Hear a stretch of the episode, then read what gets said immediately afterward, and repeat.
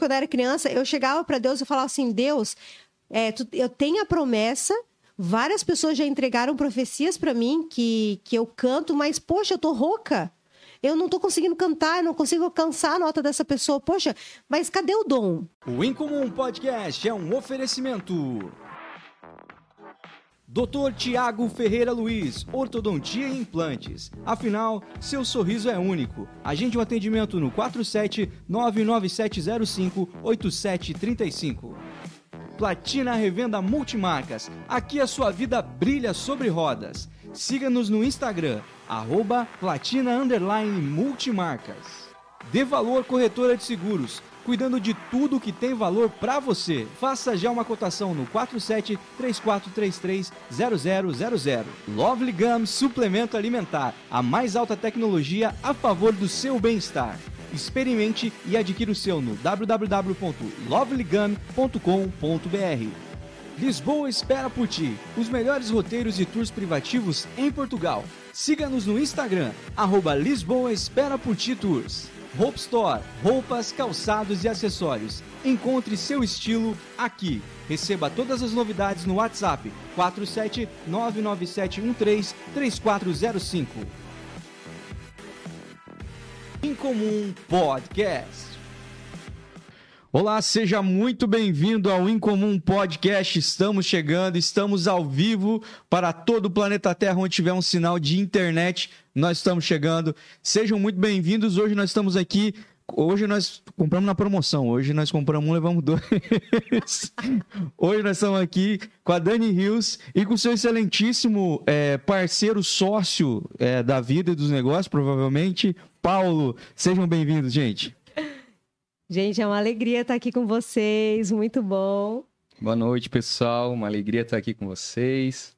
Que bom que vocês estão aqui. Fiquei muito feliz que deu certo você, de vocês virem aqui. Que agradável surpresa que o Paulo vai, vai prosear com nós aqui. Vai ter bastante assunto e é bom que ele está aqui, porque é o cara que administra as coisas lá na, na, na vida da, da Dani. Então, provavelmente ele vai ter que. Ele que, é, que sabe melhor das coisas, no fim das contas, né? Com certeza, sabe mais que eu. A gente sabe do que é publicado, mas do que é editado é só ele que sabe. Antes de ir ao ar, né? Gente, fiquei muito feliz mesmo que deu certo vocês vinham. Acompanha a Dani já, já faz um tempo que eu acompanho nas redes sociais, acompanho teu trabalho como fono. Tem um monte de gente que eu conheço que já passou lá por, por, por você nas nas áreas de técnica vocal e tudo mais. Uhum. É, sou da Onda Dura, sei que você fez um trabalho bacana com a galera lá também e tal. Então, tô sempre por dentro do que você está fazendo, na medida do possível, eu tô acompanhando, tô muito feliz de receber você aqui. Para a gente saber um pouco mais sobre o teu trabalho, sobre a tua história. E agora, como a gente tá, a Luana estava falando antes de entrar no ar, também meteu um casal em comum aqui de improviso, para vocês que gostam quando vem casal, para nós dar uma sugada neles, né? Vocês gostam de história de casal? Hoje nós vamos aproveitar e conhecer também um pouquinho sobre a história desse casal aqui. E para começar, eu queria saber de onde vocês são, vocês são aqui de Joinville, como é que vocês conheceram, como é que é a história de vocês aí?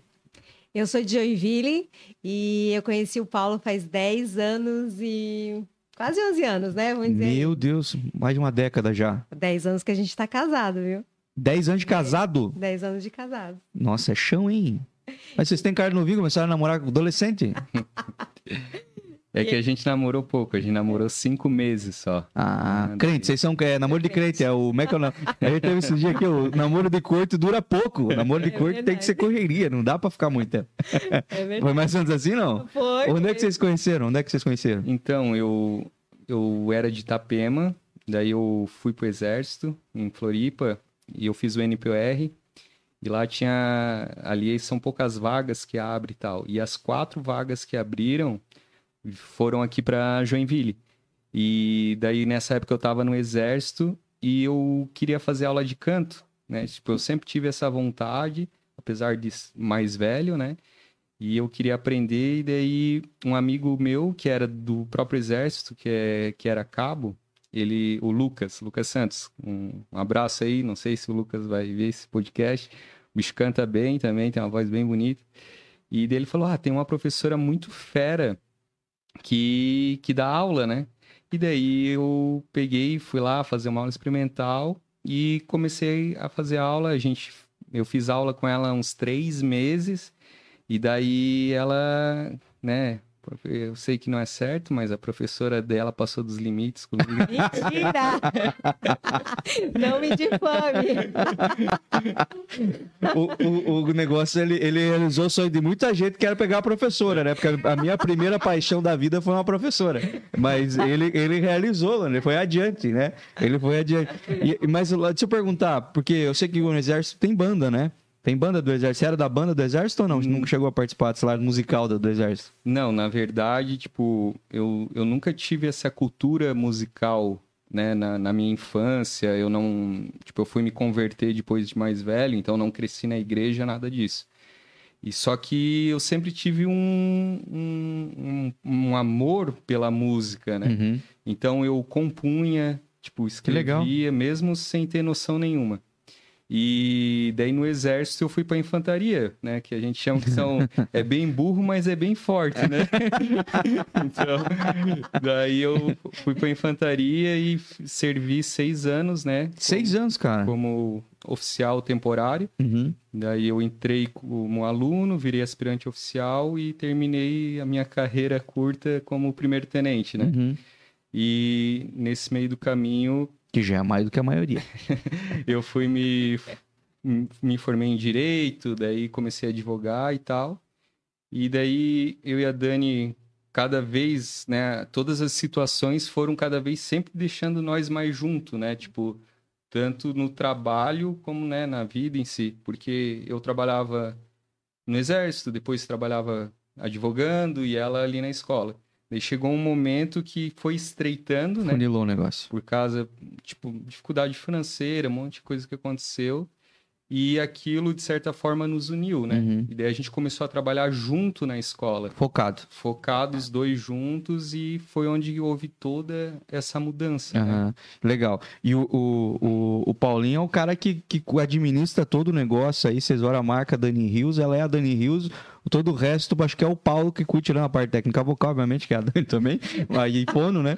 Mas é o cara que, que tá sempre nas estratégias e tudo mais, e, e negociando. O cara que negociou a agenda comigo aqui, o cachê, tudo foi, foi comigo. Foi, foi o Paulo que cuidou disso aí, né? Mas eu queria saber a versão da Dani, cara, dessa história aí, de como é que foi esse aluno chegando ali, querendo aprender a cantar.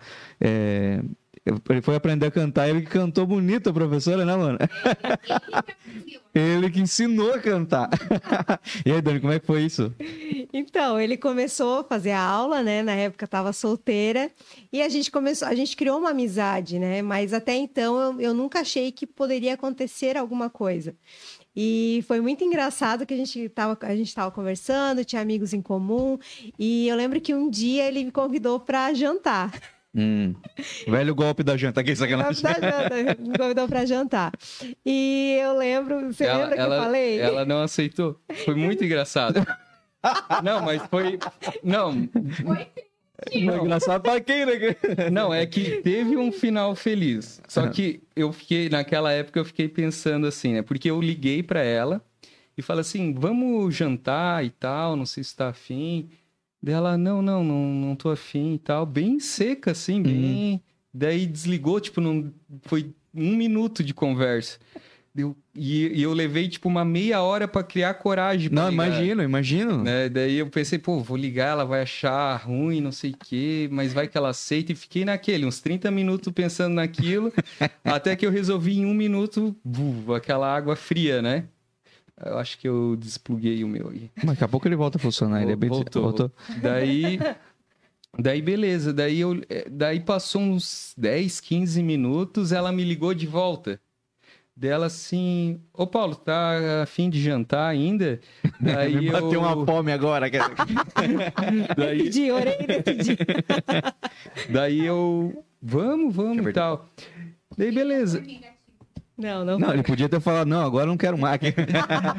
Mas eu fiquei pensando, no mínimo, sei lá, o compromisso que ela tinha deu errado, alguma coisa, daí Ah. só sobrou eu, né? Plano B.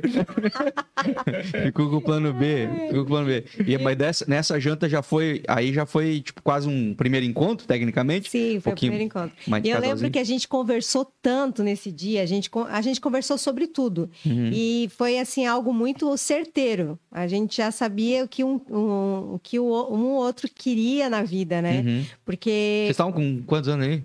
Uns 20 Eu- o quê? Eu tinha 23, 22 para 23 e a Dani, ela é 5 anos mais velha que Cinco eu. anos mais velho?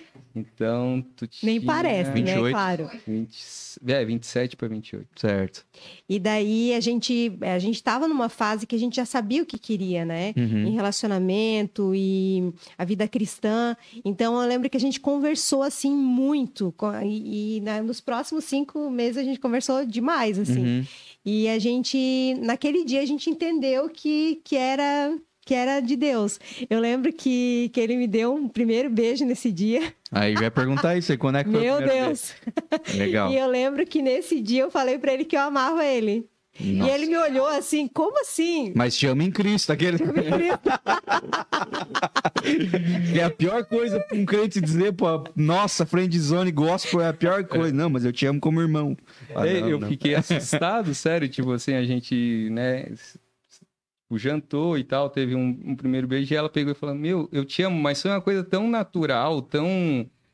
Parece que ela nem pensou no que ela falou, simplesmente ela falou. E eu, e eu olhei assustado assim, abracei ela, porque eu, Eu não tava pronto pra dizer eu também? é, eu não tava, né, tipo, e, e a Nem Dani sabia me se conhe- gostava, né? E a Dani, você me conhece que eu sou muito sincero, às vezes. Aham. Não é bom ser tão sincero. e eu sou um cara muito analítico, então não, eu, quando eu falo uma coisa, tipo, eu não falo só por falar.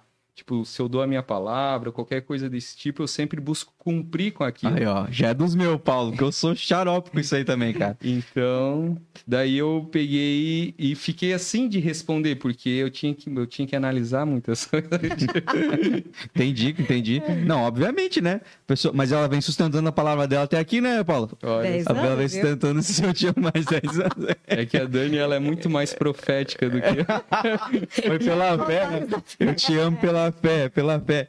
E, e- e como é que foi esse a, a- a parceria? A parceria, obviamente, vocês continuaram tendo, né? Porque virou um relacionamento, mas a, a parte de. Do, do aluno, professor, essa relação, ela, ela continuou? Você teve que continuar pagando mensalidade? Paulo, como é que foi isso aí? Então, eu continuei mais uns três meses pagando mensalidade, né? Porque a gente tem que honrar o professor, Claro. né? E, Mas eu ia dar um migué com certeza. Nossa senhora. e, É, pode ser com uma janta, sei lá. Ai, ai. e daí, depois eu fui meio que estudando por conta, assim. Eu via as coisas que ela aplicava e tal. E eu fui estudando, mas eu nunca fui um cara muito aplicado, porque até a minha vida não, não é igual a Dani, né? Uhum. Às vezes o pessoal olha pra nós e tipo, ah, como é o marido, tem que cantar, mas tipo, a minha vida é outra, tipo, Aham. eu trabalho com o meu quando sobra um tempo pra mim treinar ou fazer alguma Uhum. É raro. Mas você, você, você já estava cantando em algum lugar ou, ou, é, praticando o que você estava aprendendo ou era só uma parada assim, eu gosto muito disso, eu quero aprender a fazer bem?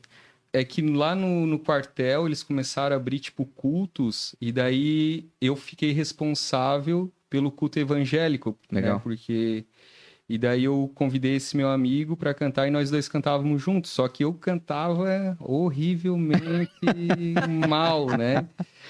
Daí... Sete passos afinação, que é um método é ah. é aplicado é. nele. Primeiro. Por exemplo, ela batia uma nota, né? Tipo, eu não conseguia repetir a nota, né? Tipo, quando tu faz... Né? Tipo, era pã, daí eu ficava é, ah, ah. tipo, eu não conseguia repetir aquela nota. Aham. Não conseguia, tipo, cantar uma frase afinada. Uhum. Então, tipo, pra mim foi muito difícil, Foi beabá pra ti, praticamente. porque eu tive que começar depois de mais velho, né? Uhum. Que quando começa criança, tudo é mais fácil, né? Certo. Mas, graças a Deus, assim, eu tô, tô indo, assim, né? Mas você, você tirando o exército, você não, não, não levou isso pra frente. Daí, eu- daí quando eu fui para eu fui mini- eh, na igreja Sena, eu ministrava lá. Ah, que legal. Louvor, né? Um- junto com a Dani, às vezes sozinho nas terças, que são os, os outros cultos, né? Então ali, ali foi um, um dos tempos que eu mais ministrei mesmo, de ministrar o louvor na igreja. Então Legal. aquilo para mim foi uma experiência muito boa, né? Uhum. E daí depois eu dei, é, tipo, a- meio que pa- a gente parou, porque a gente acabou saindo da cena e tal. E agora a gente tá na AMI, né? Uhum. A gente passou um tempo ali na onda, agora a gente foi pra AMI. E a tendência agora é a gente voltar para o louvor, né? Legal. Daí, fora isso, a gente, tipo, ministra convidado, né? Então, às vezes a Dani é convidada para ministrar em algum lugar e eu tô junto com o pessoal, com a banda, né? Uhum. E daí tô lá. Eu, eu, me- eu, eu aprendi que se a gente quer alguma coisa, a gente tem que se jogar naquele ambiente. Aham. Porque quando você tá naquele ambiente, a tendência é você evoluir, né? Certo, se- você se misturou com o negócio. Ô Dani, e tu quando começou tua trajetória na, na música, assim, quando que você despertou? Por- Porque é um dom natural pra quem te vê cantando, sabe que você tem, né? Um dom, dom, dom de Deus mesmo, assim, além de, obviamente, todo o teu estudo e técnica, que você deve ter raiva de gente que se, se apega na, no dom, né? Que, não, mas eu tenho dom, eu não preciso... Que é melisma. Se eu sei fazer, eu já vi fazendo, eu sou praticamente o, o black. Eu sei fazer o negócio. Mas você, você obviamente, você em algum momento, antes de conhecer toda a parte técnica, você percebeu que você tinha o dom pra coisa, aptidão. Quando que foi isso? Quando você despertou pra música? A minha família, meu pai é pastor, né? Na Assembleia até hoje. Quem é teu pai? Meu pai é o Nelson Rios. Meu pai é engenheiro, ele que fez aí a maior parte, 99% das igrejas em Joinville. O irmão Nelson? Irmão Nelson. Tem que ser irmão Nelson. né? Irmão Nelson. Não que eu conheça, mas se colocar o irmão na frente, sempre dá pra saber. Que... É, irmão Nelson, irmão Nelson. e o meu pai e minha mãe não são músicos, não cantam. Meu pai é extremamente desafinado, minha mãe é mais afinadinha. E. e... Por causa dos corinhos. Aham. E minha mãe é extremamente, assim, tímida. Ela não é de falar, ela é bem quieta, né? Meu pai prega e tal, mas a mãe é é aquela... A esposa do pastor que fica no cantinho. Ah, sim. E, e a gente se converteu, tinha dois para três anos. E naquela época, a minha mãe levava... Porque na Assembleia tinha muito evento infantil, né? Aham. Aqueles eventos infantil e tal. E eu lembro que uma vez eu tinha dois para três anos, teve um evento e teve uma cantora chamada Patrícia, Pingo de Gente. Ela era lá de Curitiba, ela cantava é, pequenininha, assim, cantava bem bonitinho e tal. E teve esse evento, minha mãe levou. E eu lembro que no final teve um sorteio. Ah, você vai ganhar um CD na, na época lá. Aham. Quem cantar melhor a música, né? A gente ensaiou lá antes. E eu fui na fila. Eu lembro que eu era a última da fila. Eu fui assim na brincadeira. Todo mundo foi, eu fui junto. Quase uma gincana. Quase uma gincana. E eu lembro que foi, foi várias crianças tal. Eu fui a última.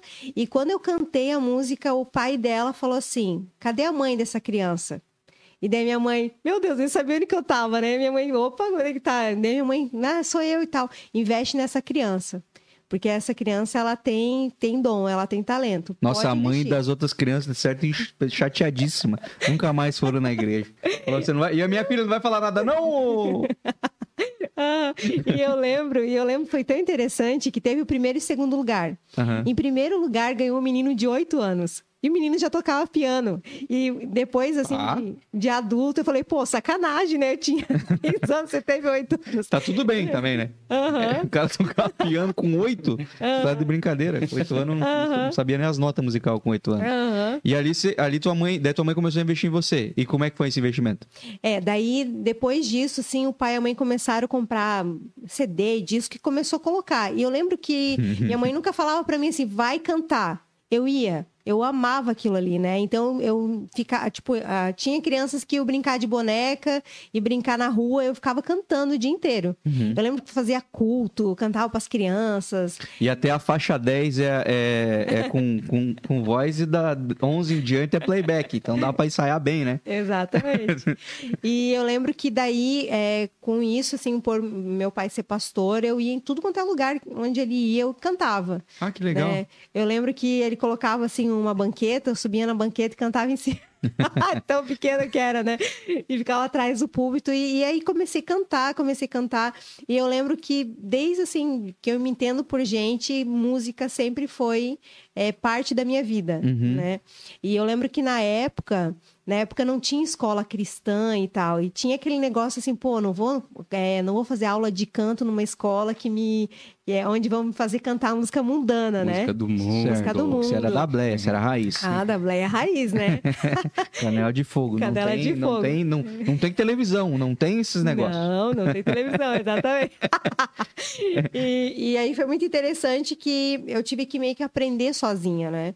Então eu lembro que é, o processo de, de aprender a cantar afinado, eu comecei meio que na imitação mesmo, imitar o cantor, e tanto que eu tive problema nas minhas pregas vocais com 16 anos, por tentar cantar as músicas altas na, na garganta mesmo, na goela, como o povo fala, né? Uhum. Mas é, eu sempre amei cantar demais, assim. E com 16 anos, eu já- daí nessa época aí, de infantil, eu já participei de coral infantil, coral de adolescente, já regia o coral de adolescente. E sempre fui, assim, muito é, de imitar, né? De imitar. Então, eu via o regente imitando, é, fazendo lá, regendo, eu, eu ia pegando aquela, aquelas dicas, né? Absorvendo tudo que podia. Absorvendo tudo que podia, exatamente. E daí, com 16 anos, eu descobri que eu queria seguir a linha musical. Tô deixando algum detalhe aí de, de fora? Paulo sabe, eu conto essa história sempre. Ah, vezes- tá, porque tá no Wikipédia da, da Dani essa parte. Eu Exato. pensei, pô, o Paulo nem tava lá, como é que ele tá aqui? E eu lembro que nessa época, é, até os meus 16 anos, eu estudei piano, né, na, na igreja. Na igreja tinha aula de, de piano, tinha de teoria musical. Então, tudo que eu, que eu pude fazer na parte musical, eu fiz na igreja, né? Uhum. Só que, claro, canto não tinha na época. Então, eu fui meio que sozinha e procurando na internet, tentando fazer. Eu lembro que eu pegava, assim, é, no Google, né, exercícios de respiração, ia tentando fazer. Nossa, coisa mais difícil. Onde fica o diafragma? Onde fica o diafragma. Sempre respiração foi mega difícil. E aí, com 16 anos, eu decidi que eu queria fazer faculdade de música. Eu- e eu lembro que meu pai falou assim: não, faculdade de música você não vai fazer, não vai ganhar dinheiro como? Com, música, para. Nossa, muita gente deve ter ouvido isso. Você vai fazer. Não, você tem que escolher uma faculdade, você vai ganhar dinheiro. Você pode usar música para cantar na igreja, mas é, faça uma faculdade, você ganhe dinheiro. E, e tava no meu coração, não, eu preciso fazer música, eu preciso encontrar alguma coisa que eu possa é, trabalhar e em algo que eu goste realmente, Uhum. né? Conciliar as coisas, né? conciliar. E daí tinha um menino que cantava na igreja comigo, da, da banda ali na igreja, que ele, ele chegou um dia pra mim e falou assim: Dani, eu tô fazendo fono, comecei a fazer. E eu tive uma aula de voz, cara, fono é pra você. Você tem que fazer fono. E daí eu falei, nossa, eu nunca tinha ouvido falar dessa faculdade de fono. Fui pesquisar e vi que tinha uma área na voz. E daí eu cheguei pro meu pai, pai, vou fazer fono. Pai, o que, que é isso?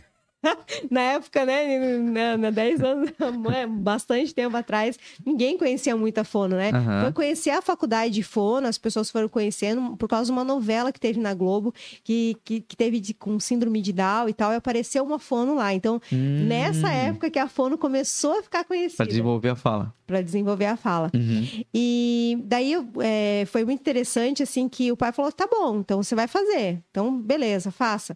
Só que é, não tenho dinheiro para fazer tua inscrição. Você vai orar aí, se for de Deus pra você entrar, vai abrir a porta. E tinha curso em Joinville? Não, tinha Itajaí só. Meu Deus. E daí fui, fiz o vestibular, passei. E o pai falou: pô, não tem dinheiro, ora aí para Deus mover. E eu comecei a orar. Eu comecei a orar, falei: Deus, é isso que eu quero, Senhor. Pá, pá, pá, pá. E eu lembro que no último dia da inscrição, o pai falou assim: olha. Tava deve... eh, Tinha um homem que estava me devendo há muito tempo e eu jamais imaginaria que ele, que ele viesse me pagar. Ele veio me pagar hoje. E era exatamente o valor da inscrição. Nossa. Daí eu lembro que a gente saiu correndo para Itajaí e a gente fez a inscrição tal. E eu lembro que meu irmão, é, eu fiquei é, um semestre vindo, indo e vindo, né, na, da, da Univale e tal, para Joinville. E o meu irmão fez faculdade, é, fez o vestibular para estudar lá, porque eu precisava morar lá, né? Uhum. Faculdade de fono era integral, então era As impossível. áreas da saúde geralmente são, né? Sim. E daí eu lembro que Deus preparou tudo. É, quando, eu- quando eu tinha sete anos, meu pai, meu pai passou uma situação financeira muito difícil, que não tinha assim dinheiro para nem para comprar é, é, material escolar. Caraca. E eu lembro assim que vinha várias pessoas orar lá em casa, né? Orar, fazer vigília. Eu lembro que veio uma, uma senhora muito rica em Itajaí. E ela veio junto com outras irmãs para orar. E Deus tocou no coração dela que todo ano ela ia me dar um material escolar. E pensa no material escolar. Era aqueles, sabe, de 24 cores, assim. E, aham, e ela ficou, e ela ficou todos os anos. Bem da Fábrica Castelo. E daí, todos os anos, ela trazia um material escolar para mim, até, até a oitava série. E, e ela foi a pessoa que, é, onde eu morei na faculdade na casa dela. Olha Nossa que louco. Senhora. Deus Muito trouxe- tempo depois. Muito tempo depois, a gente foi morar na casa dela, eu e meu irmão, os quatro anos. E foi, foi bem de Deus, né? Teu irmão Como fez faculdade de quê? Fez é, advocacia, direito, né? Aham. E daí a gente estudava lá, morava na casa dela.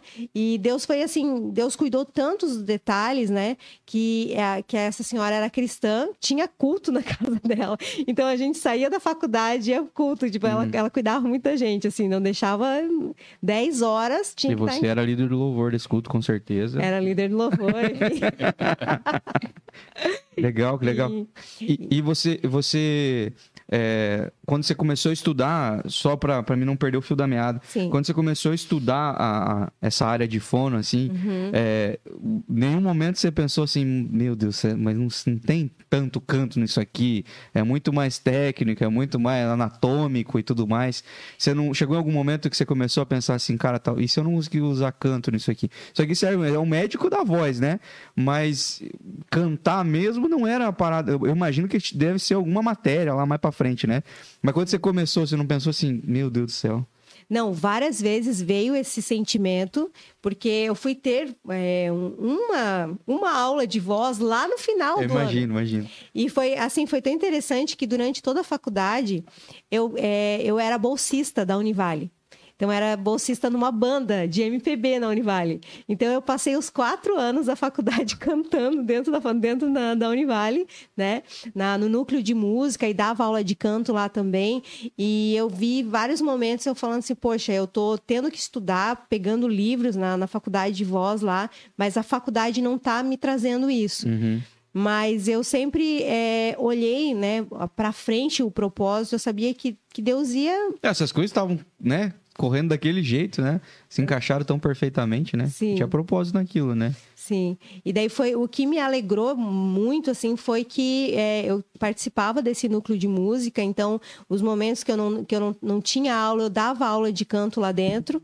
Então, tudo que eu ia aprendendo nos livros, eu já ia praticando lá na, na faculdade, meio que uma estagiária de fono lá dentro.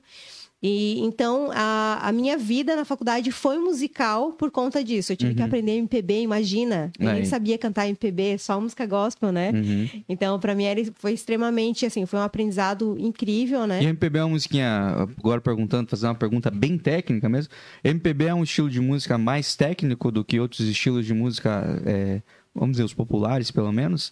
É, dentro dos populares, ele é um, é um que exige mais, assim, de, de conhecimento vocal e tudo mais? Não, Não? assim, ele exige muita afinação por causa das notas, né? As notas são extremamente difíceis, mas a, a, a voz do MPB é uma voz falada. Uhum. Então, ela usa muito o tom médio, né? Não tem muita...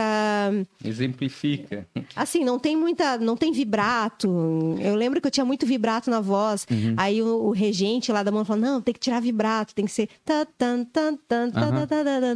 Tem que ser muito retinho, né? Uhum. Então, é, não exigia muito tecnicamente, assim, mas afinação, sim. Uhum. Exigia bastante. Entendi. E, e- e como é que foi pra você esse. Porque você é, se esquivou o máximo possível de sair do gospel, pelo menos no- na- no- nos estudos, no repertório e tudo mais, e de repente na faculdade, pra você se manter na faculdade, você precisaria estar vivendo um repertório extremamente secular, por assim dizer, bem que a MPB, é, graças a Deus, a maioria das letras são muito boas, né? Mas, é, de, digo, de qualidade, de, de conteúdo das músicas, né? É, mas isso foi um problema em algum momento ou não? Então, assim, Deus prepara todas as coisas, né? Eu lembro que eu estava no primeiro ano da faculdade, no primeiro semestre, teve um evento lá musical, e daí eu lembro que uma menina da minha sala, ela falou assim, Dani, vamos cantar? Vamos cantar uma música em inglês e tal, para se apresentar nesse evento. E eu fui me apresentar. E daí tava cantando, de repente, o regente desse, dessa banda aí, né, de MPB, me viu cantando e falou: Ah, você quer ser bolsista da Univale? Daí eu falei, tá, mas o que, que tem que cantar? Daí ele falou, não, é MPB. Daí eu falei, não, mas eu sou cristã. Daí ele, não, peraí, eu também sou.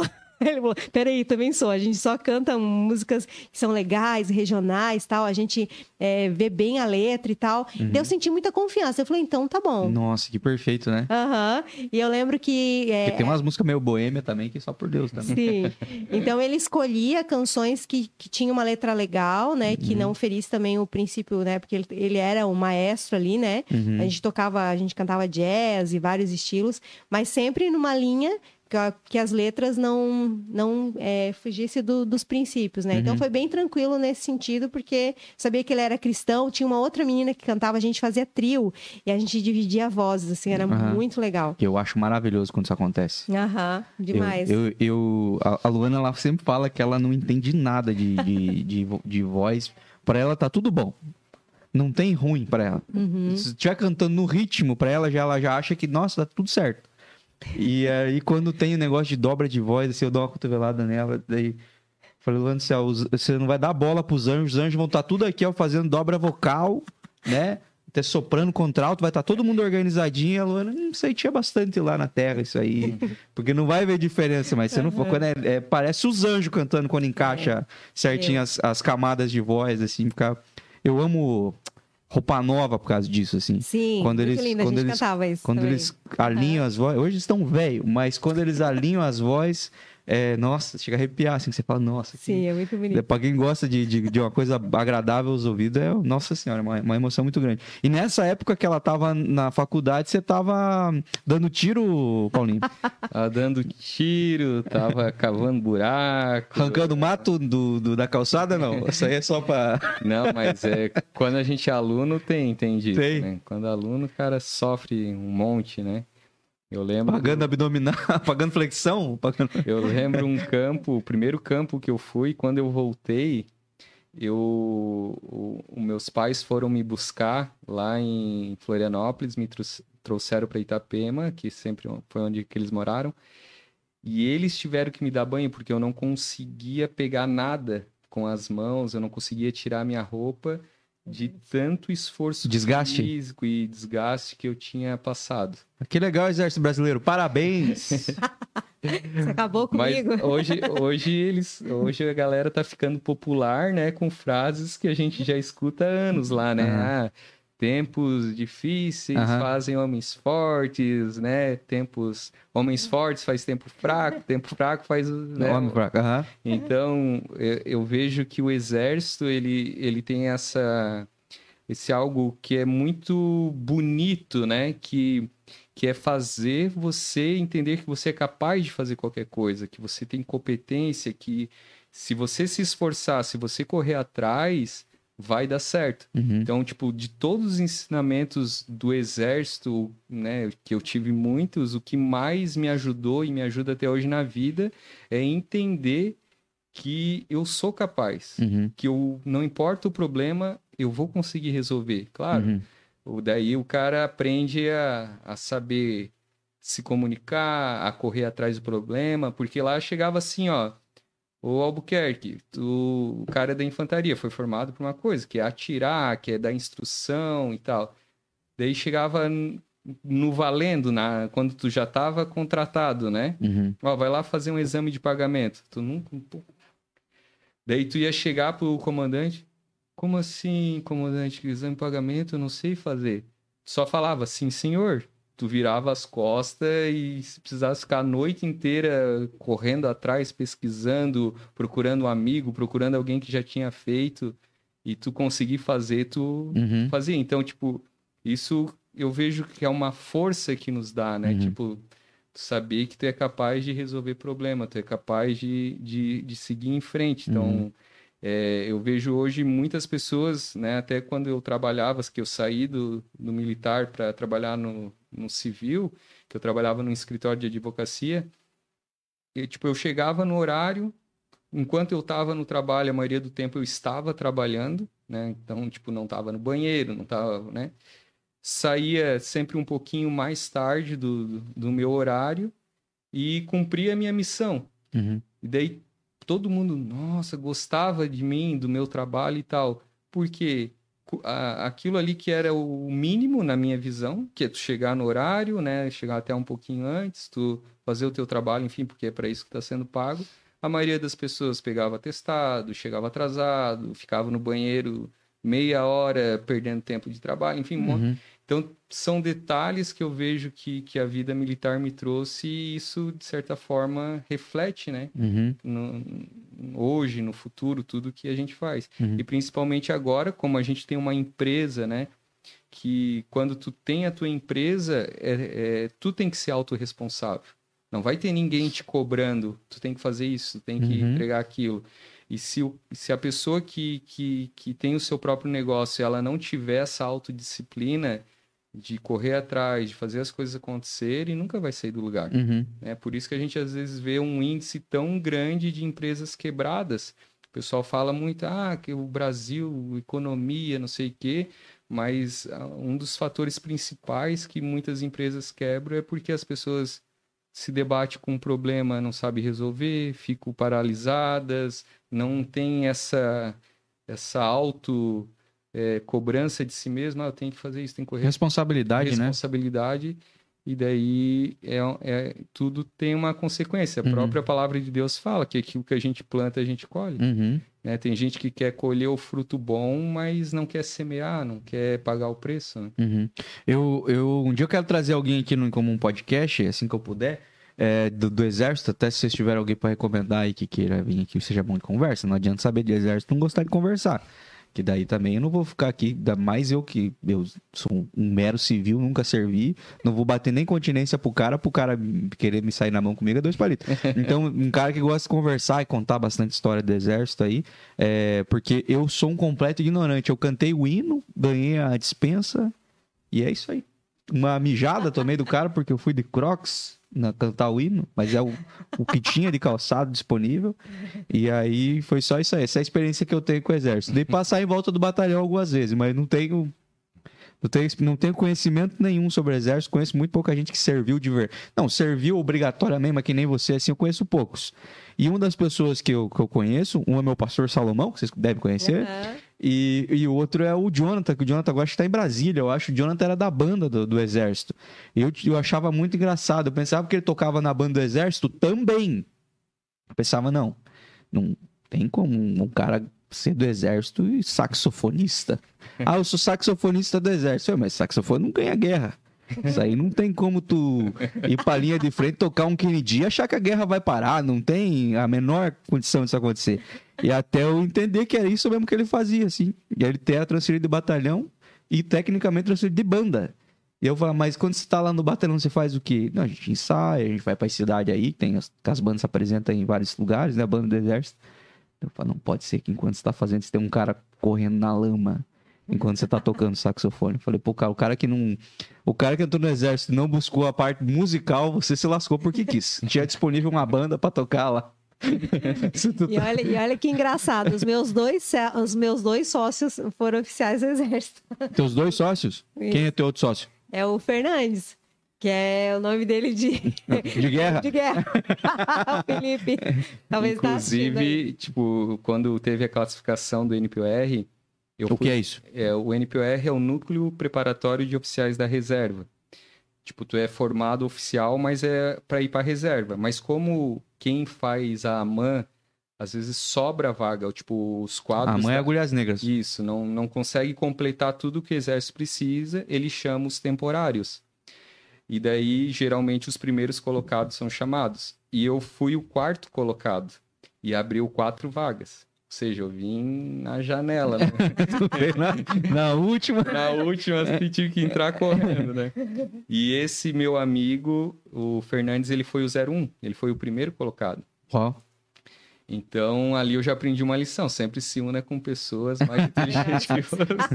É, você tem, que ser, você tem que ser o mais burro da mesa, né? Sempre. Você tem que ser o mais burro da mesa. Que nem eu aqui, completo ignorante sobre o assunto. Vou fazer. Eu sou um cara que ama música, gosto muito de coisa bem feita, e, e- mas eu sou tecnicamente um completo ignorante. Então, talvez, Dan, já tô aqui me antecipando pra você perguntar, nossa, que absurdo que ele tá perguntando, que bobagem. Mas só pra você saber que você tá conversando com um cara que conhece muito, gosta muito, que nem futebol. Sim. Eu gosto muito, mas eu sei quase nada. Se eu perguntar o que é 442, eu não sei. Sei nem se dá certo essa conta que eu fiz, se vai dar certo o do jogador que tem, essa formação tática que eu fiz. Mas enfim, então pode ser que saia umas perguntas meio de ignorante aqui. Mas falando sobre pergunta ignorante, você responde muita pergunta lá no teu, no teu Instagram de sobre, enfim, dicas de voz, cuidados ou erros, gafes e tudo mais. E, e você passa o dia inteiro cantando, respondendo coisas, né? O dia inteiro, exatamente. Hoje, né? Hoje meu trabalho é, é um marketing digital, né? É o meu curso. Então eu tô ali respondendo perguntas, trabalhando, né? Uhum. E respondo. E no carro. E a, a minha pergunta agora é a seguinte, porque eu fiquei pensando nisso, Luana. Porque eu, a gente aqui, a gente também tem que gravar stories direto, a gente tem as entregas comerciais dos nossos parceiros, a gente às vezes está na rua gravando e fazendo entrega, indo para algum lugar, se deslocando e fazendo dentro do estabelecimento, dentro de um shopping, não sei o quê. Muito embora a gente tá na geração dos influencers aí, então a galera já tá acostumada a ver alguém com o celular conversando sozinho. A gente ainda não se sente, nossa, eu tô muito tranquilo, não tem ninguém me olhando, eu não sou um alienígena aqui, mas nós estamos só falando alguma coisa. E aí, do nada, a Dani tá gravando um stories, mano, e ela tá ensinando como é que alcança determinada nota, um. Num, num- onde ela tá. Já aconteceu alguma coisa muito inusitada de você tá do nada e alguém fala: Meu Deus do céu, o que você tá fazendo?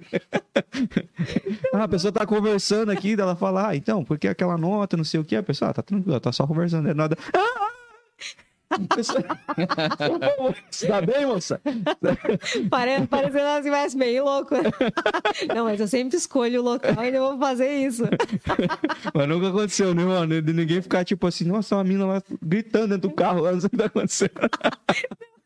Ainda não, cara. Ia ser muito engraçado, com certeza. Ou do Paulinho falar, ó, eu vou ali, você faz enquanto eu vou. Faz sozinha.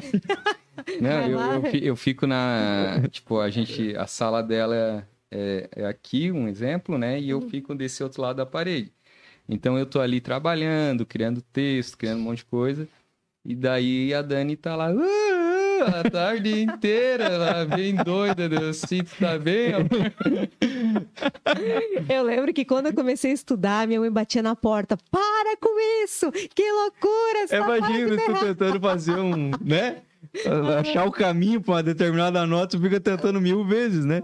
Pô, eu vi um vídeo esses dias, no, acho que foi no, no, no Reels, assim, de um rapaz tentando alcançar uma nota que eu não sei se é natural do Gustavo Lima, é, mas ele tava tentando alcançar aquela nota que foi gravada no DVD. Eu acho que não é natural, mas é, enfim, também sou técnico vocal pra ficar julgando. Mas é uma nota alta, assim, que ele sai de uma nota média pra uma extremamente alta. Eu acho que não é natural. Mas ele tava tentando fazer de maneira natural, então ele ficava. "É", Mas ele fez, acho que umas 40 vezes, mais ou menos, no vídeo, assim. em dias diferentes, assim, sabe? Compartilha comigo vê isso. Cara, eu achei muito. Mas ele chegou, viu? Chegou? Chegou de maneira natural. Mas eu fiquei pensando que Ah. ele gravou 40 vezes, mas deve ser, ele deve ter tentado 400 vezes pra conseguir fazer o negócio. E quem tá por perto fica pensando, mano, porque ele ficou repetindo tipo 5 segundos da música, porque é só isso. A frase e o, e o agudo. E aí eu falei, nossa, cara, imagina ter um vizinho insuportável tentando acertar isso aí, cara. Pra fazer um Reels. Ele tava tentando. Nossa, você tá louco. É muito loucura. É bem isso mesmo. Daí, depois, desculpa, depois meu pai e minha mãe acostumaram, né, com a, com a gritaceira, como diz, né? Mas no início eu lembro que a mãe ficava batendo. Eu falei, mãe, tô estudando, tô estudando. A mãe, meu Deus! Devia ter um filho baterista e me incomodar. Ia me incomodar. Mas depois isso sim acalmou. Mas é, é essa pergunta, né? Muita gente faz isso, porque é, a maioria das pessoas mora em apartamento e não consegue treinar justamente porque fica com vergonha, né? Do, do vizinho ficar bravo, né? E no chuveiro todo mundo é afinado, tá? Com o box ajuda muito. Ajuda muito. é verdade, é verdade. É, é. o, o canto, igual quando se fala, ah, puxou algo interessante que é a questão da repetição, né? Uhum. Então, o que que eu vejo, né? Até a pergunta que tu fez anterior, ah, Dani, tu tem um dom, né? Uhum.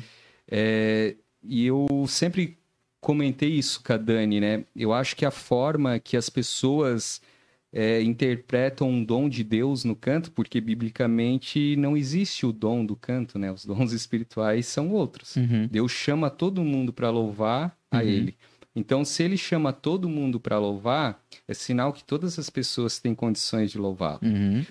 A grande questão que, que, que a gente vê é as, as pessoas que se apoiam. Ah, eu não tenho dom. A- a- o ser humano ele tem uma mania de se vitimizar. Uhum. Tem uma mania de, tipo, pela sua incompetência, pelo seu desleixo, né, sendo bem honesto, ela quer transferir a sua responsabilidade para outra pessoa. No caso, está transferindo a sua responsabilidade para Deus. Olha que coisa séria.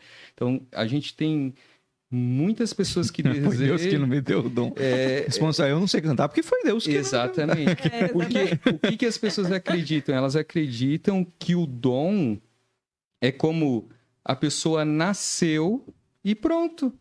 Nasceu, Tá tá? pronto já. Tá pronto para cantar. Ou, por exemplo, as... Mas tem uns abençoados aí que eu, eu acho que Deus tem seus favoritos. Quando eu vejo uma turma cantando aí. Mas, mas, mas é isso que eu. Ó, ó, vou te, vou, vou- olha essa reflexão. Eu, eu já fiz essa reflexão muitas vezes com a Dani.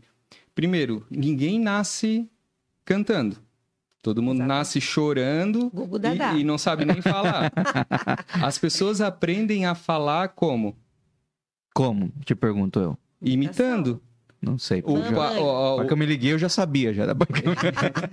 tipo assim, ó, fica lá, papai, mamãe. E de tanto que os pais ficam conversando com a criança ou com o familiar, tanto que tem crianças que não são estimuladas no começo da vida e tem mais dificuldade de aprender a falar. Uhum. Porque quando a, a criança é novinha, tipo, de zero até um ano, tu tem que conversar com ela como nós estamos conversando aqui. Não interessa se ela tá te respondendo. Uhum. Tu tem que conversar com ela.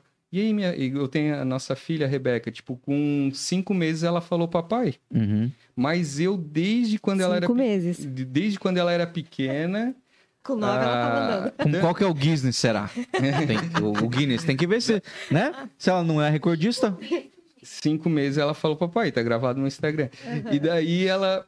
é, a gente sempre conversava com ela. Eu falava, oi, minha filha, como é que tu tá? Tá tudo certo? Como é que você passou a sua tarde? E ela... então, tipo assim, é, você, você estimula, é um estímulo que você dá pra criança e ela aprende a falar. Uhum. E o cantar é a mesma coisa. Quando a pessoa ela é exposta, lembra que eu falei do ambiente? Uhum. Então, por mais que a pessoa seja mais velha e tal, só que tudo existe uma história. É nesse ponto que tu vai entender, ah, esse nasceu com dom, esse não nasceu, né? Uhum. É que as pessoas têm uma trajetória e uma história.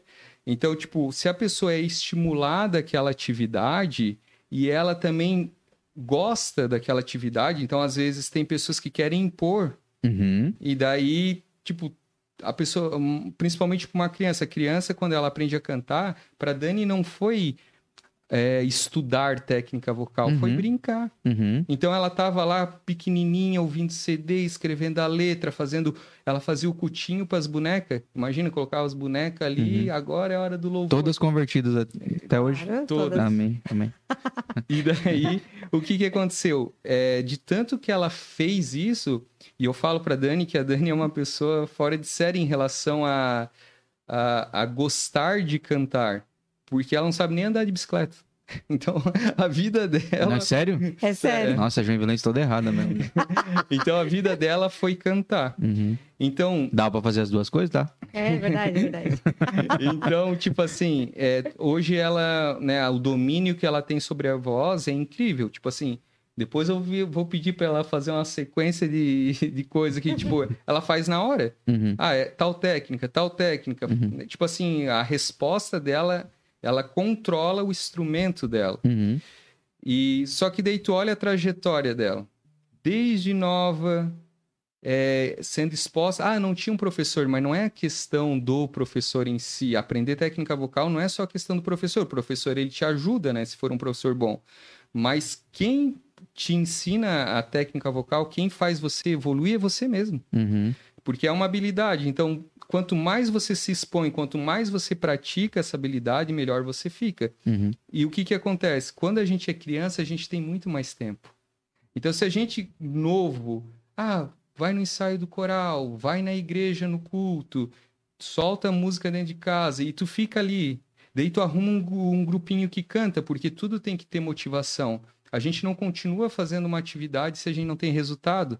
Igual tu perguntou, por que que tu foi lá aprender a cantar? Porque me colocaram lá como responsável do culto evangélico e tinha que ter louvor. Talvez se aquilo não tivesse acontecido, eu nunca ia ter procurado uma professora de canto. Uhum. Então, quando você tem um propósito, é, é, isso se torna. Então, às vezes, o propósito da Dani na época era estar com os amigos dela, louvando, né? Que ela participou das bandas. Era o pai dela pegou e falou: Cara, todo culto que eu vou, tu vai ministrar uma canção. Então, ela já ficava, meu, eu tenho que ministrar uma canção. Então, ela escutava, escrevia a letra à mão, porque Uhum. não tinha nem as letras na época.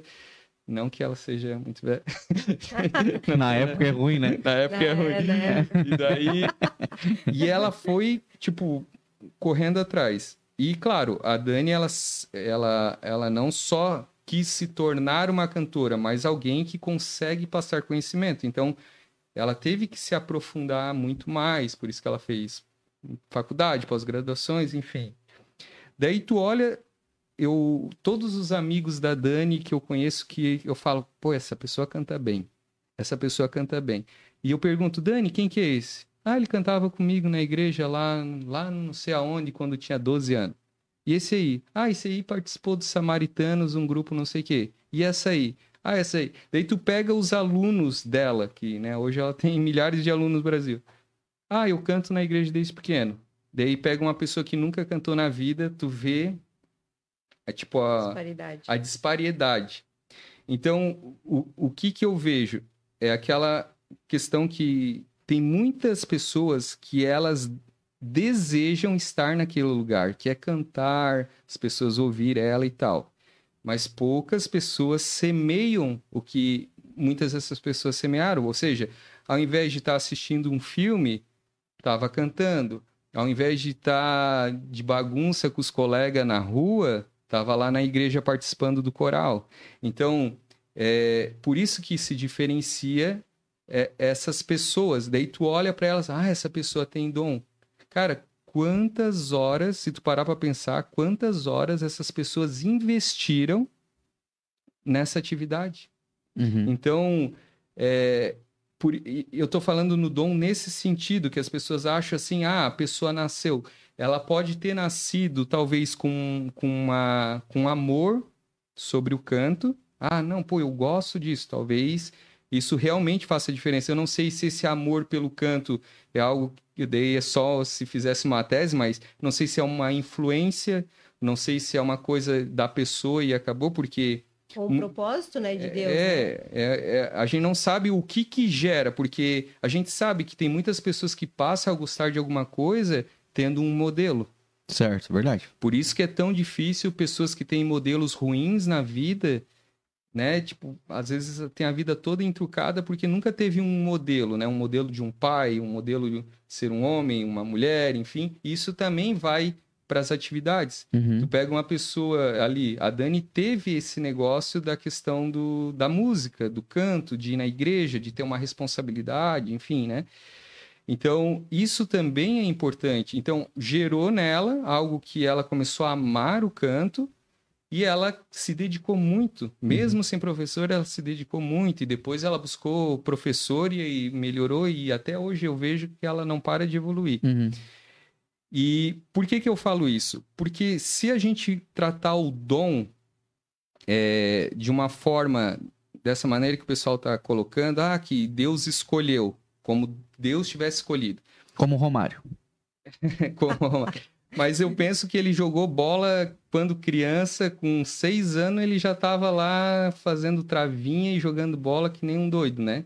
E enquanto os amigos dele jogavam duas horas, ele jogava seis horas, né? Então, tipo, o cara ia para casa e ele tava, não, deixa eu entrar no teu time que eu também quero. Então tem tudo Uhum. isso, né? Eu- Toda habilidade existe muita dedicação por trás Uhum. indiferente se ela teve uma orientação profissional ou não. E daí, refletindo num outro ponto, se é dom, se Deus escolheu, por que que Deus ia escolher?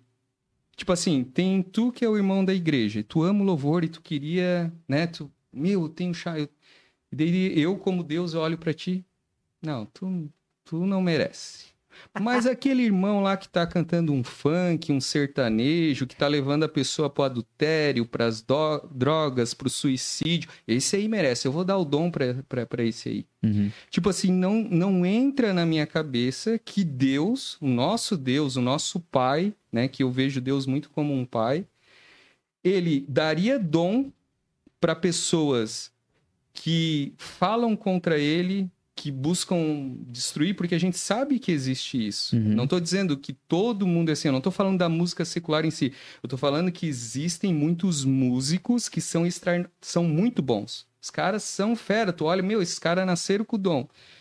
E eles são contra Deus, constroem músicas contra Deus e muitas vezes contra as pessoas, levam elas, né, tipo, Uhum. um monte de coisa ruim. Por que, que Deus ia dar o dom para essas pessoas? Não entra na minha cabeça. Uhum. E biblicamente isso não tem respaldo. Uhum. Agora, quando a gente volta na lei da semeadura, que eu tinha falado anteriormente, daí tu encontra respaldo, respaldo para isso. Porque a gente vê um monte de pessoas, né? Vamos falar do mundo aqui, né? Porque todo mundo conhece a. Sim, é, todo mundo entende o que que todo mundo Aham. entende, né? Não, não seria bem assim, mas só para exemplificar. Tem Porque pessoas. secular é uma palavra bem xarope. É. Então, tipo, tem pessoas que estão ali no mundo, vão, pessoas que não creem em Deus, vamos colocar assim, pessoas que não acreditam em Deus, mas elas são muito dedicadas, elas se comprometem, elas começam e terminam, elas têm responsabilidade, elas não ficam perdendo tempo na TV, ou seja, elas semeiam, elas fazem por. Porque na, na lei da semeadura não falou que é obrigado a acreditar em Deus para colher o bom fruto ou o mau fruto. Falou que tu tem que semear. Então, por mais que essas pessoas não acreditem em Deus, mas elas semeiam a dedicação, elas colhem o fruto dessa dedicação. Uhum. Enquanto uns estão se vitimizando, né? Muito povo da igreja se, miti- se ah, não sou capaz, eu não consigo, ah, Deus não me escolheu, não sei o quê, arrumando desculpas, porque não é que Deus, Deus se Deus colocou no teu coração essa vontade, tu tem que correr atrás. Uhum. Deus chegou para Noé e falou assim: constrói a arca. Uma palavra de Deus. E ele correu atrás e construiu a arca. Uhum. Ele não foi lá, Deus não foi lá e pegou o prego, pegou o martelo e construiu por Noé. Uhum. Ele só falou: Noé, constrói a arca. Ele teve que arregaçar as mangas e construir a arca. Uhum. Então é a mesma coisa. Às vezes Deus coloca no coração das pessoas esse desejo do louvor, da ministração, é, é, e a pessoa, ao invés de receber essa palavra de Deus, que, meu, se Deus fala contigo para algo, pô, tu tinha que ficar maravilhado, porque daí tu tem um direcionamento de Deus. Uhum. Você tinha que pegar aquela palavra e agora arregaçar as mangas e fazer a sua parte. Então, isso que, que, que a gente sempre reflete e a gente às vezes fala sobre essa questão de, de ir mais além sobre o dom, porque parece um limitador, parece uma desculpa Uhum.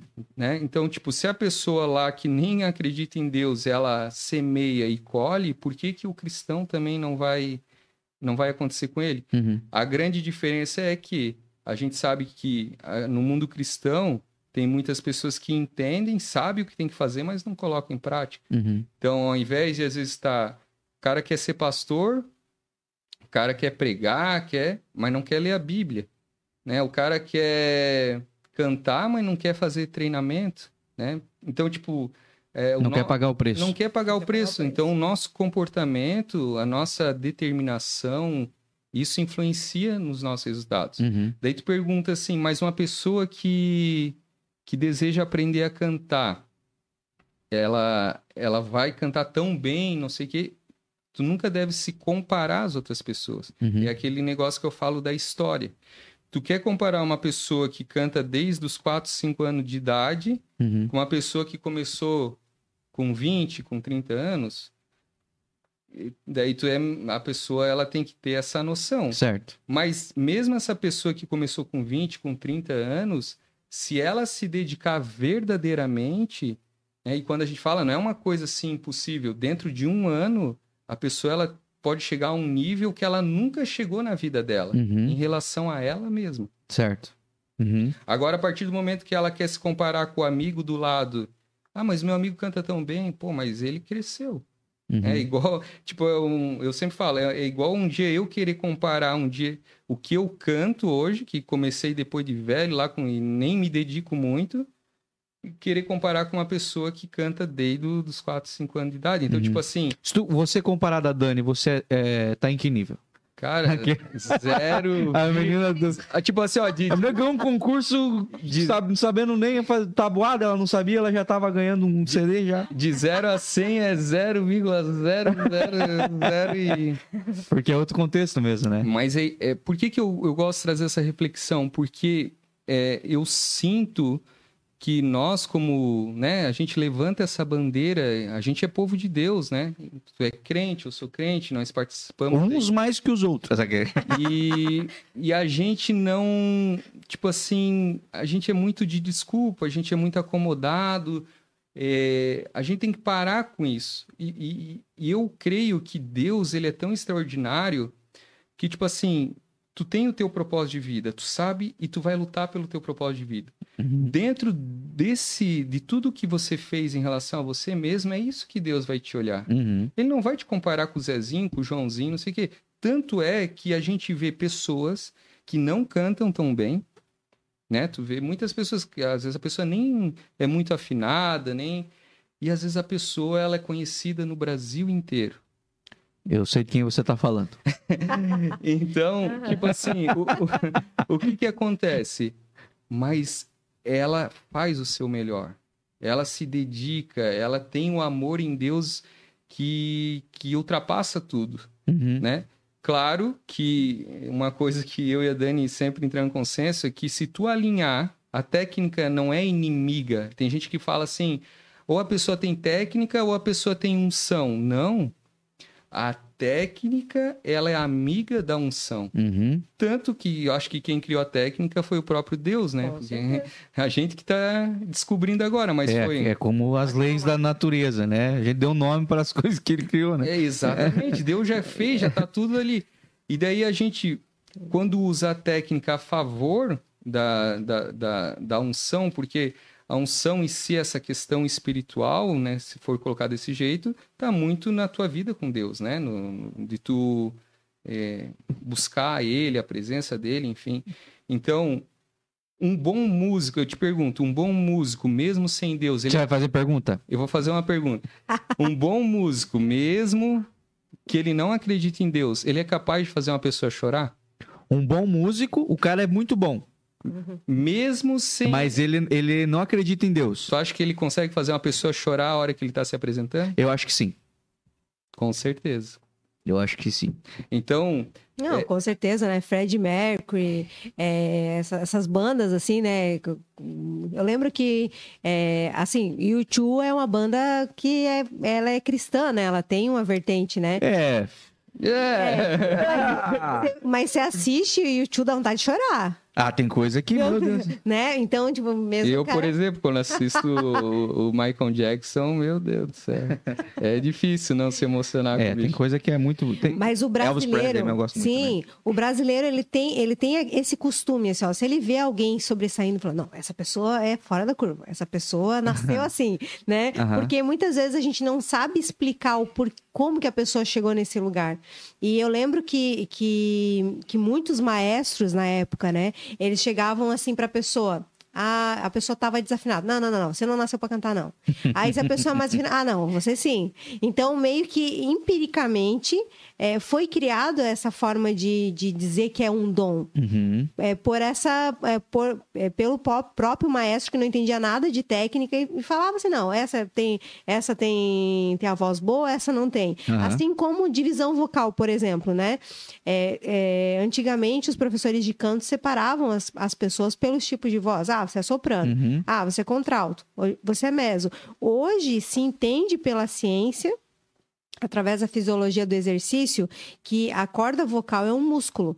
Então você é, você é capaz de fazer todas as vozes. Uhum. Você é capaz de cantar notas de soprano, notas de meso e notas de contralto. Uhum. Mas antigamente as pessoas não sabiam isso, achavam que era um órgão.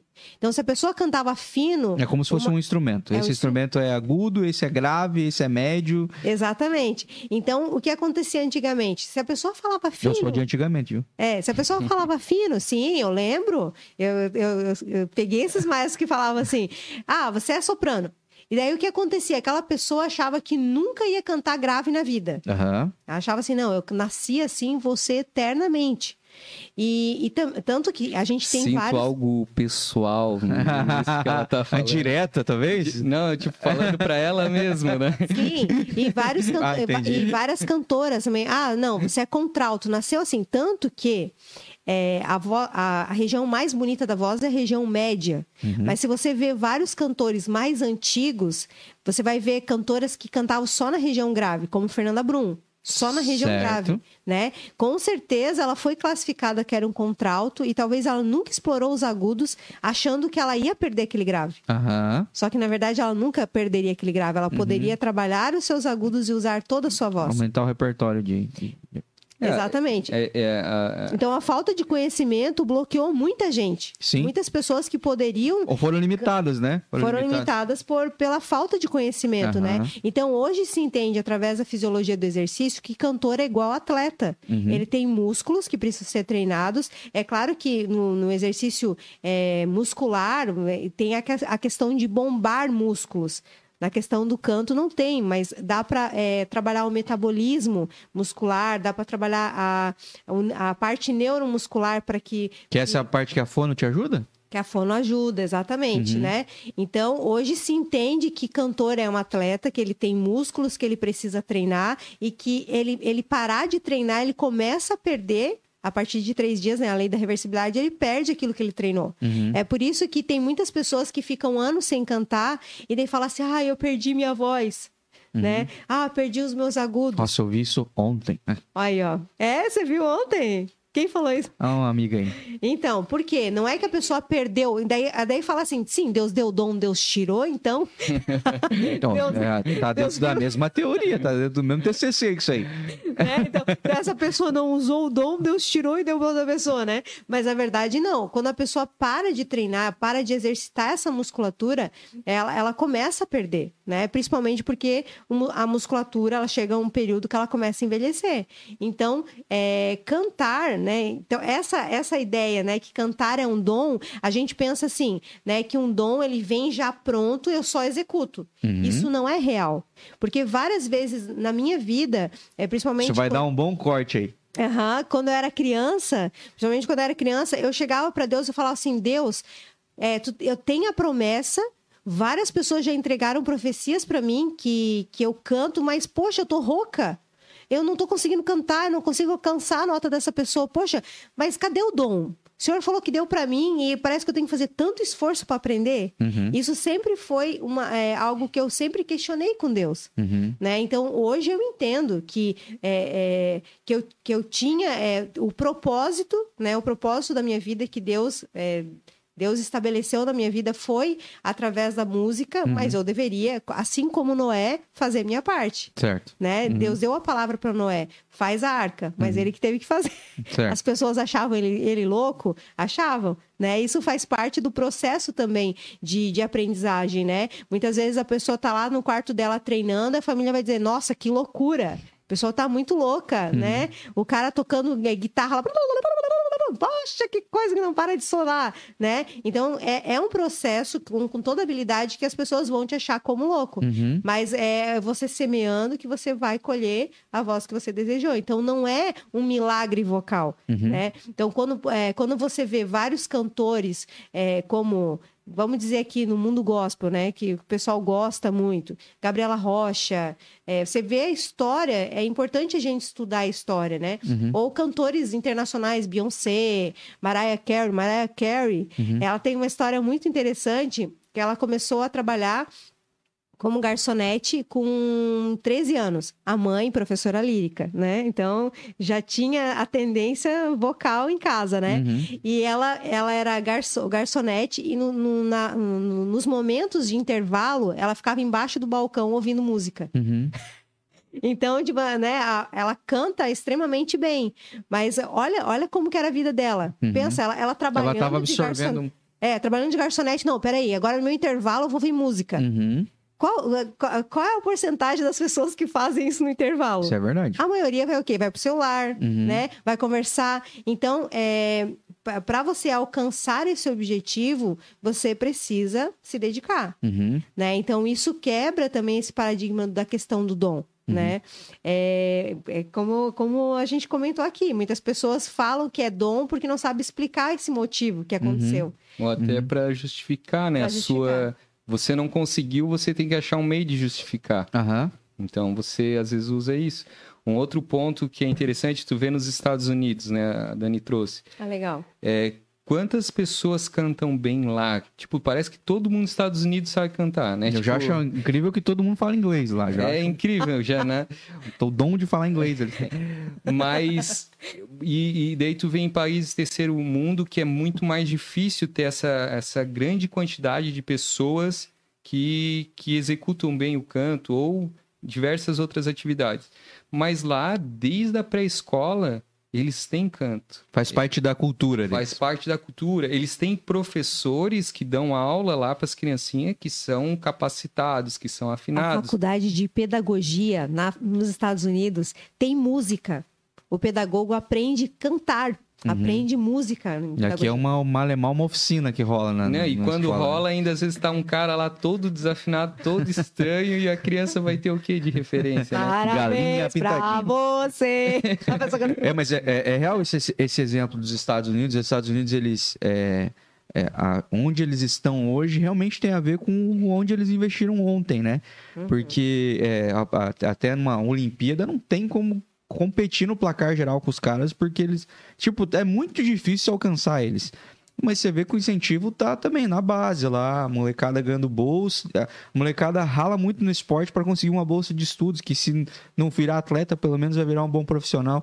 Então eles investem muito em tudo isso, né? Então hoje, se olhar para os Estados Unidos e ver que eles têm ótimos cantores, que eles têm ótimos atletas, é só resultado de, de investimento da categoria de base mesmo, né? De, de- Sim, E, e verifica que tudo isso, né? Tanto o canto como o atleta, tudo, tudo se resume a uma habilidade. Uhum. Então, a gente tem que entender que isso, que o canto é uma habilidade. Assim como o cara que toca teclado, o cara que toca bateria, o cara que corre, o cara.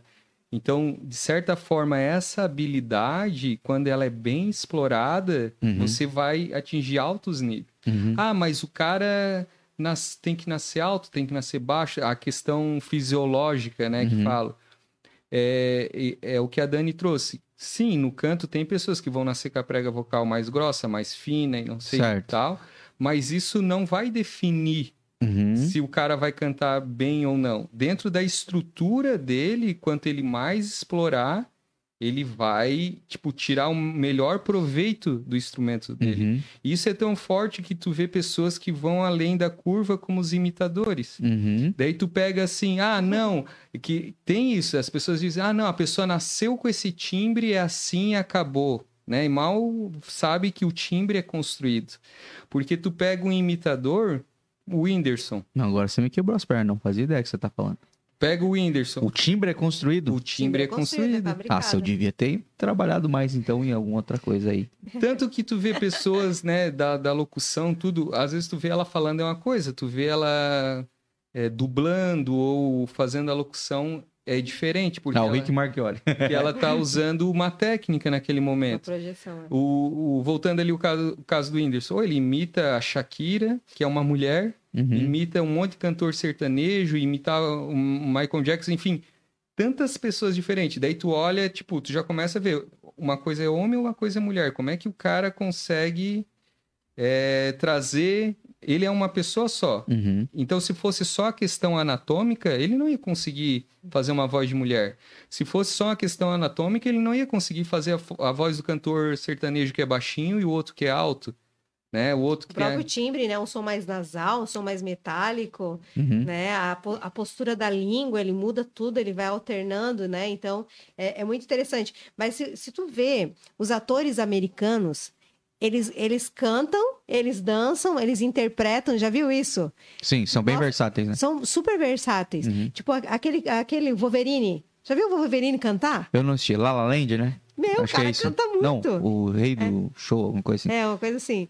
Não Então, então a cultura, né, é, falando dos Não, americanos... os musicais são muito fortes lá, São né? muito- Os caras têm essa versatilidade de cantar enquanto dançam, ainda que também é um grande desafio, né? É um grande... E eles atuam muito. É, realmente, eles são bem versáteis, né? A gente vê que tem, tem coisas assim aqui no Brasil que tem rolado na televisão.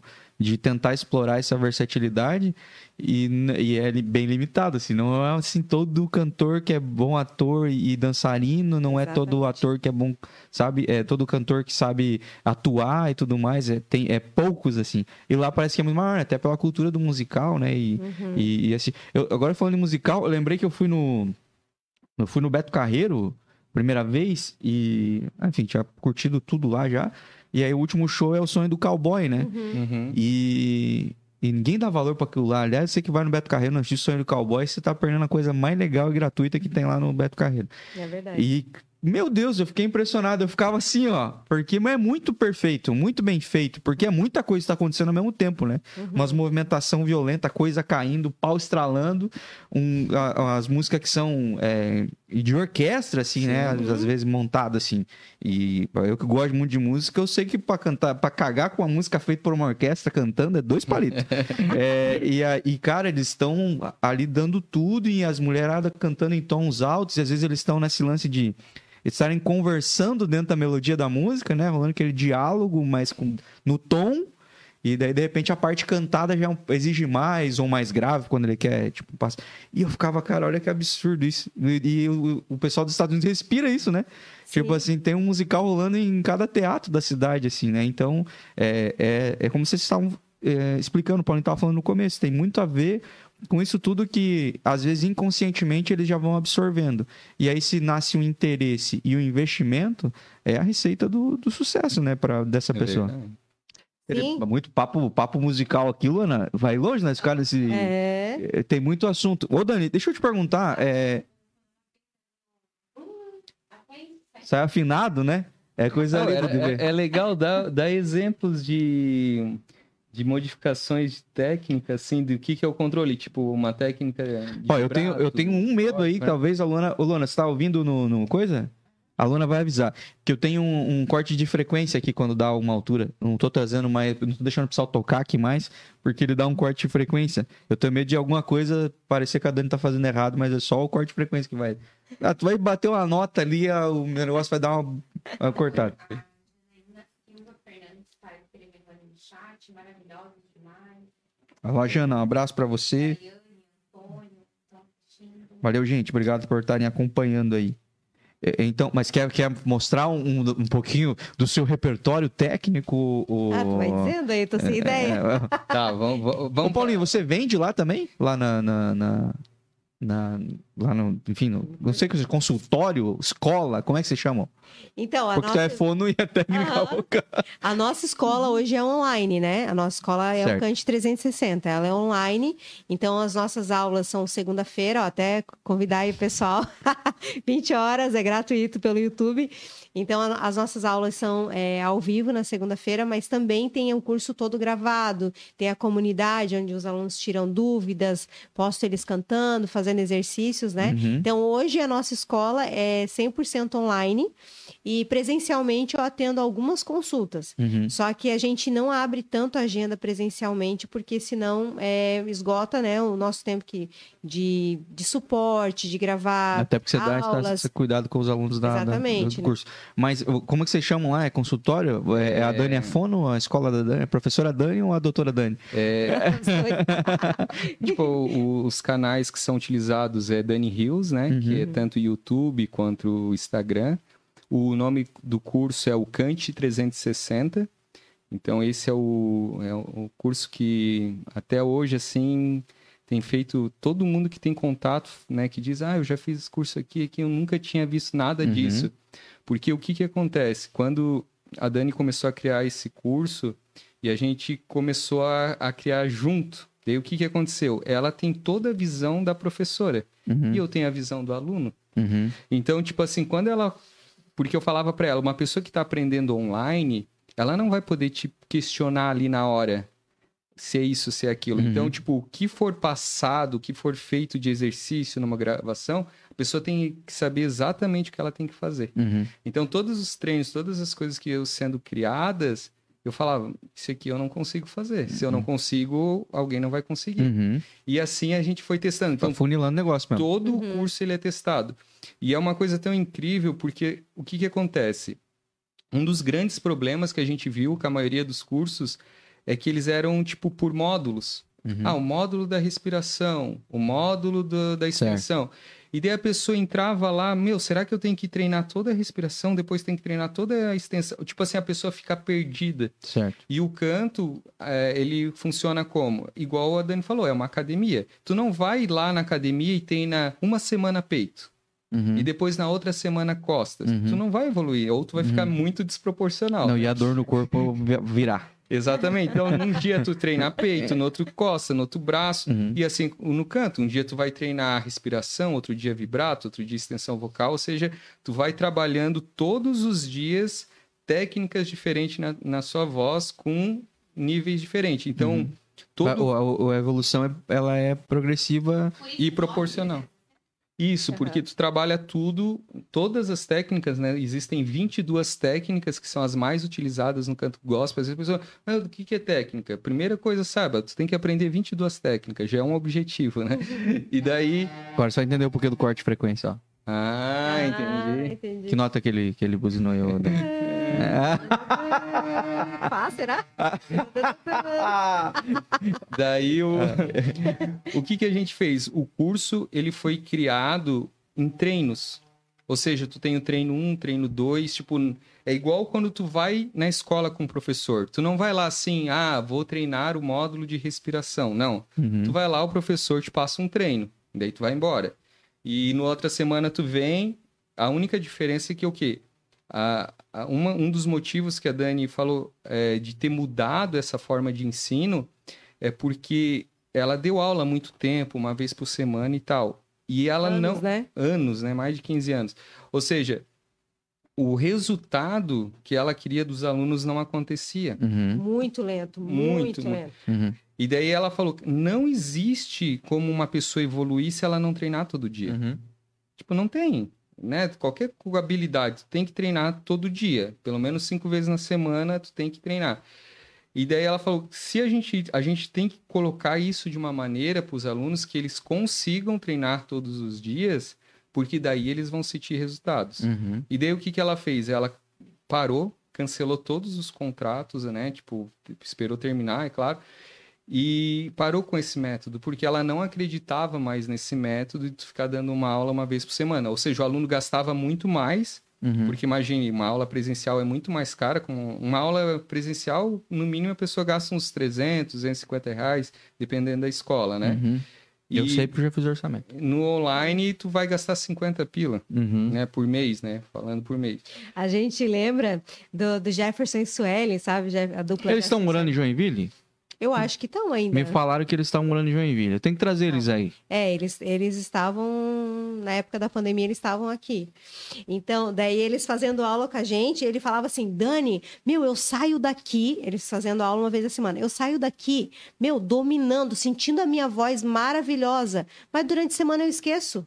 Eu esqueço o ajuste, eu esqueço a técnica, aí eu venho na outra semana eu tenho que aprender de novo para fixar. Perfeito. E a gente começou a perceber que realmente isso acontecia com os alunos. Os alunos saíam assim: Uau, vou ganhar o mundo, meu Deus, a minha voz. A gente fazia o antes e depois ali na aula para Uhum. comprovar que a técnica dava certo, mas chegava na outra semana o cara, pô, esqueci, Dani. Meu, eu tenho que anotar isso aí, eu tenho que gravar, não consigo, não consigo ter esse resultado. E a gente começou a perceber que isso acontecia muito. Uhum. Né? Então a gente começou a estudar. Peraí, a gente pra gente ter resultado, a gente precisa treinar igual academia todos os dias, igual aquela pessoa que acha que fazendo academia três vezes na semana vai dar um resultado incrível. E uma. Não vai dar, vai demorar muito. Ah, então por isso. Vai demorar muito. E Aí, ó, tá explicado, por isso que a maioria das pessoas desistem, entende? Porque elas começam a perceber que, pô, não tô evoluindo, não tô evoluindo. Justamente porque é a repetição que vai levar à perfeição, né? Uhum. Então você tem que. É, o correto era a gente treinar na academia todo, todo dia. Uhum. Mas se você treinar pelo menos cinco dias na, na, na tua semana, já vai, já vai ter um resultado muito mais eficiente do que tu treinar uma vez na semana. Uhum. E a gente, é, na pandemia, a gente teve que ir pro, pro online. Então a gente percebeu que os alunos, é, daí a gente fazendo o curso online, a gente percebeu que os alunos a- a- Começaram a ter começaram a ter resultado. resultados diferentes. Certo. Né? Aquele aluno, pô, eu tô treinando durante a semana, tô tendo resultado todos os dias, e, e- e é comprovado, né, que, é, que os resultados, você treinando todos os dias, você começa a ter resultados a partir de duas semanas. De duas a quatro semanas. Uhum. Então a gente percebeu que o nosso, é, nossos alunos que estavam treinando todos os dias online, né, fazendo os exercícios, tinham mais resultado do que era pre- presencial. Uhum. Então onde foi que virou a- realmente a É, nossa chave. e, e uma coisa interessante é que assim, é, a Agora gente você vai dominar mundo também, né? No, no- na primeira versão do Eita, curso, na primeira idiomas. ve- versão do curso, a gente trouxe a solução do treinamento todos os dias, então muitos alunos começaram a evoluir. Uhum. Mas muitos alunos começaram a desistir. E daí a gente teve, daí a gente fez hoje a versão do Cante 360, todo esse formato, né, de tipo treino por treino e tal. E tudo isso a gente teve que pesquisar e a gente descobriu que toda atividade existe o processo de instalação do hábito, que é do Albert Albertinho. Mas cada um tem uma tese diferente sobre quanto tempo leva isso aí. Exato. Daí O que me arrebenta, porque eu nunca sei a conta certa. Daí o que, que acontece? nessa, nessa teoria, a gente implementou isso no curso. Hoje o curso ele tem 60 treinos. Uhum. Né? A, a teoria dele é 22 treinos, mas a gente colocou 20 treinos cada, cada módulo. Uhum. Então, ao todo, são 60 treinos. Que a partir do momento que tu faz 60 treinos, né? Que tu mantém uma constância, não adianta, ah, vou fazer um agora, um daqui uma semana, um... daí faz dois dias seguidos, fica três parado. Não, tem que manter aquela sequência de 60 dias, e isso eu apliquei na academia. Uhum. Tipo, já faz dois anos que eu faço crossfit. Uhum. E, e eu fui pro crossfit, tipo, eu tava bem gordo, tipo, né? Tinha me largado mesmo. E daí eu peguei. Tava ampliando o tempo. Tava ampliando o tempo. Daí eu peguei e apliquei isso. Eu Hum. peguei, assim, eu vou entrar e eu vou ir todos os dias. Eu fui durante 60 dias consecutivos, só domingo que não, Uhum. porque não tinha. Daí, é, e fui cumprindo isso. E quando eu, depois desses 60 dias, eu não conseguia não ir. Se um dia eu tinha que faltar porque eu tinha algum pro- compromisso, e isso acontece até hoje, quando eu não vou para o treino, eu me sinto mal. Uhum. Parece que eu, alguma coisa faltou. Não tomou banho.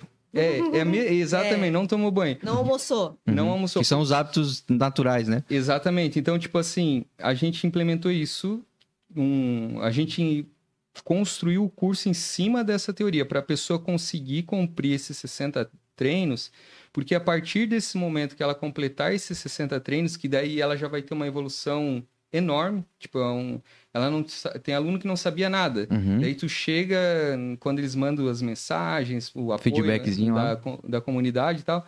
Então, Dani, eu não tô encaixando a minha voz aqui na ressonância tal, não sei o que. O cara já faz uma autoanálise. Uhum. Um, até ontem não sabia nada. Sabendo o que significa ressonância. E- então, é- esse conhecimento, esse estudo diário vai, vai chegando a um ponto que daí o aluno ele não consegue ficar sem treinar. É um hábito. É um hábito. E daí foi aí que nós resolvemos esse segundo problema, porque existia muita gente que começou a evoluir porque já tem esse algo natural de correr atrás, de ter essa autorresponsabilidade, mas tinha pessoas que não tinham, que tipo eram preguiçosas e tal. Então a gente começou a lançar objetivos no curso. Então Uhum. o primeiro módulo lá que tu passa é a destruição, são 20 treinos. Pô, na destruição a gente já fala, ó, tu vai passar por isso, por isso, vai acontecer isso. É, É um bom nome para o primeiro modo. é destruição, ou seja, tu tá destruindo o hábito da preguiça, destruindo não saber o que é técnica Ah, vocal. não vamos dar muito spoiler, não. Eles que Enfim, compram o curso. né? É. E assim foi. Daí a gente. Daí o próximo é o confusão. Que é- Nossa, mas se os nomes. Parabéns, que o cara mesmo que dá o play é porque ele tá convicto daquilo ali. E daí o confusão é o quê? Ele O cara vê o, o índice de, de módulos. Primeiro, destruição. Segundo, confusão. Ele fala, não, não tem. Isso daqui pra frente só pra trás mesmo, não tem. Ah, sim, com E, certeza. e a confusão é o quê? É um nível que, tipo assim, todo aluno chega. E não sei em que área da tua vida tu estudou e tu vai comprovar que tu passou por isso. Tu aprendeu tanta coisa em, às vezes, em um curto, só que daí tu descobriu aonde tu pode chegar. Uhum. Porque até então tu achava que tava tudo legal. Tu ouvia, ah, tá tudo massa, ah, tá. Daí tu começa a estudar e tu vê, pô, tá, não tá legal. Daí tu começa a ouvir, tu começa a se tornar mais crítico, porque tu entende o padrão que tu pode chegar, o nível de excelência que tu pode chegar. Uhum. E daí por que que acontece uma confusão? Porque você evoluiu muito, mas você sente que não tá aprendendo. Você Uhum. sente, meu, será que eu vou conseguir? Será que eu vou chegar? Uhum. Porque parece que tá longe, porque tu tá se comparando com o futuro, Uhum. sendo que você tinha que se comparar com o passado, quando É, você não minha sabia banda nada. favorita tem um álbum chamado Horizonte Distante, porque o horizonte sempre fica distante.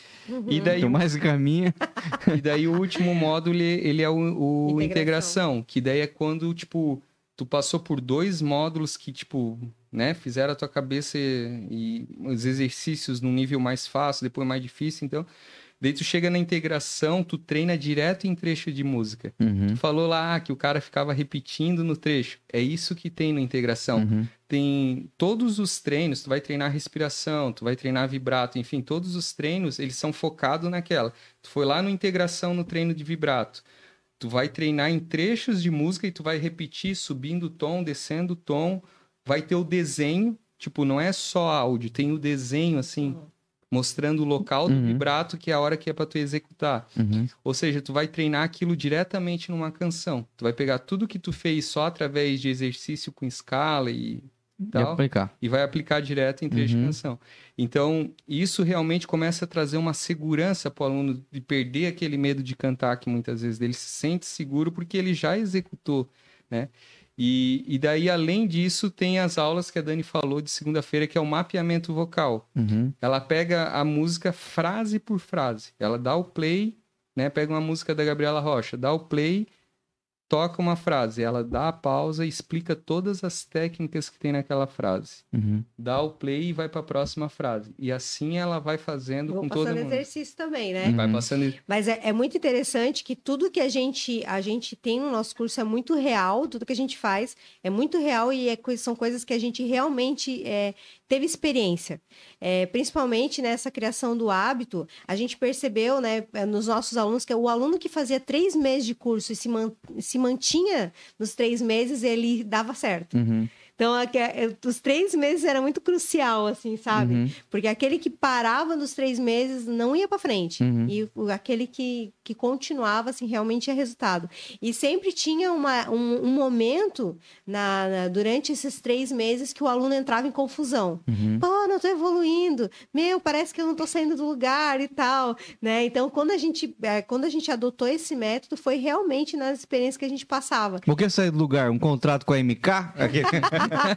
A pessoa ficava assim, pô, professora, não tô saindo do lugar. Chega pô. agora, eu ia pro The Voice agora, bem agora. Sim, Sim. em tudo. É, sim.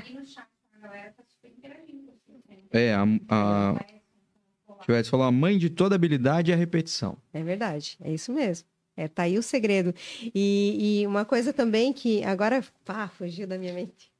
Ah, É. Aquela que pega assim. de- de- Tava aqui, tava ali, aqui. Tava ali, tava ali. Peraí, peraí, peraí. Calma, calma. Enquanto você pensa, deixa eu fazer o comentário que eu ia Ah, fazer, que eu, eu fiz uma pergunta pro Paulinho para perguntar se o Paulinho é o cara que vende o curso, né? Lá, o, o curso, treinamento ou tratamento, seja lá o que tem que fazer, no caso da- da- de cada pessoa, se ele era o vendedor. Mas acho que tá claro para vocês, né? Não precisa perguntar se é, né, Lana? O que, que tu achou? Não, o conhecimento, persuasão, tudo, né? O menino manja, não manja? Quebrou todas as objeções aqui, né? Você não achou? Oh. Ah, esse menino. A Luana trabalha com isso aí, hein, cara. Ela fica assim, ela fica só. Uhum. pe- Olha. E ela faz isso, ó. Ela Isso, pega alguém ali, ela já pega alguns uns negocinhos, ela já leva pro, pro trabalho dela, já. as- as- E eu vendo você falar, esse pensando, a Luana deve estar aqui, ó. A cabeça dela deve estar queimando, assim, ó. Ah, eu lembrei, eu lembrei, eu lembrei. Aí, ó. Assim, ó. Deu tempo, viu? Ah, lembrou, lembrou. Quando ele falou do mapeamento ali, né, de, de treinar a música, é, frase por frase, esse método mapeamento vocal é um método nosso, né? Uhum. Registrado tudo certinho.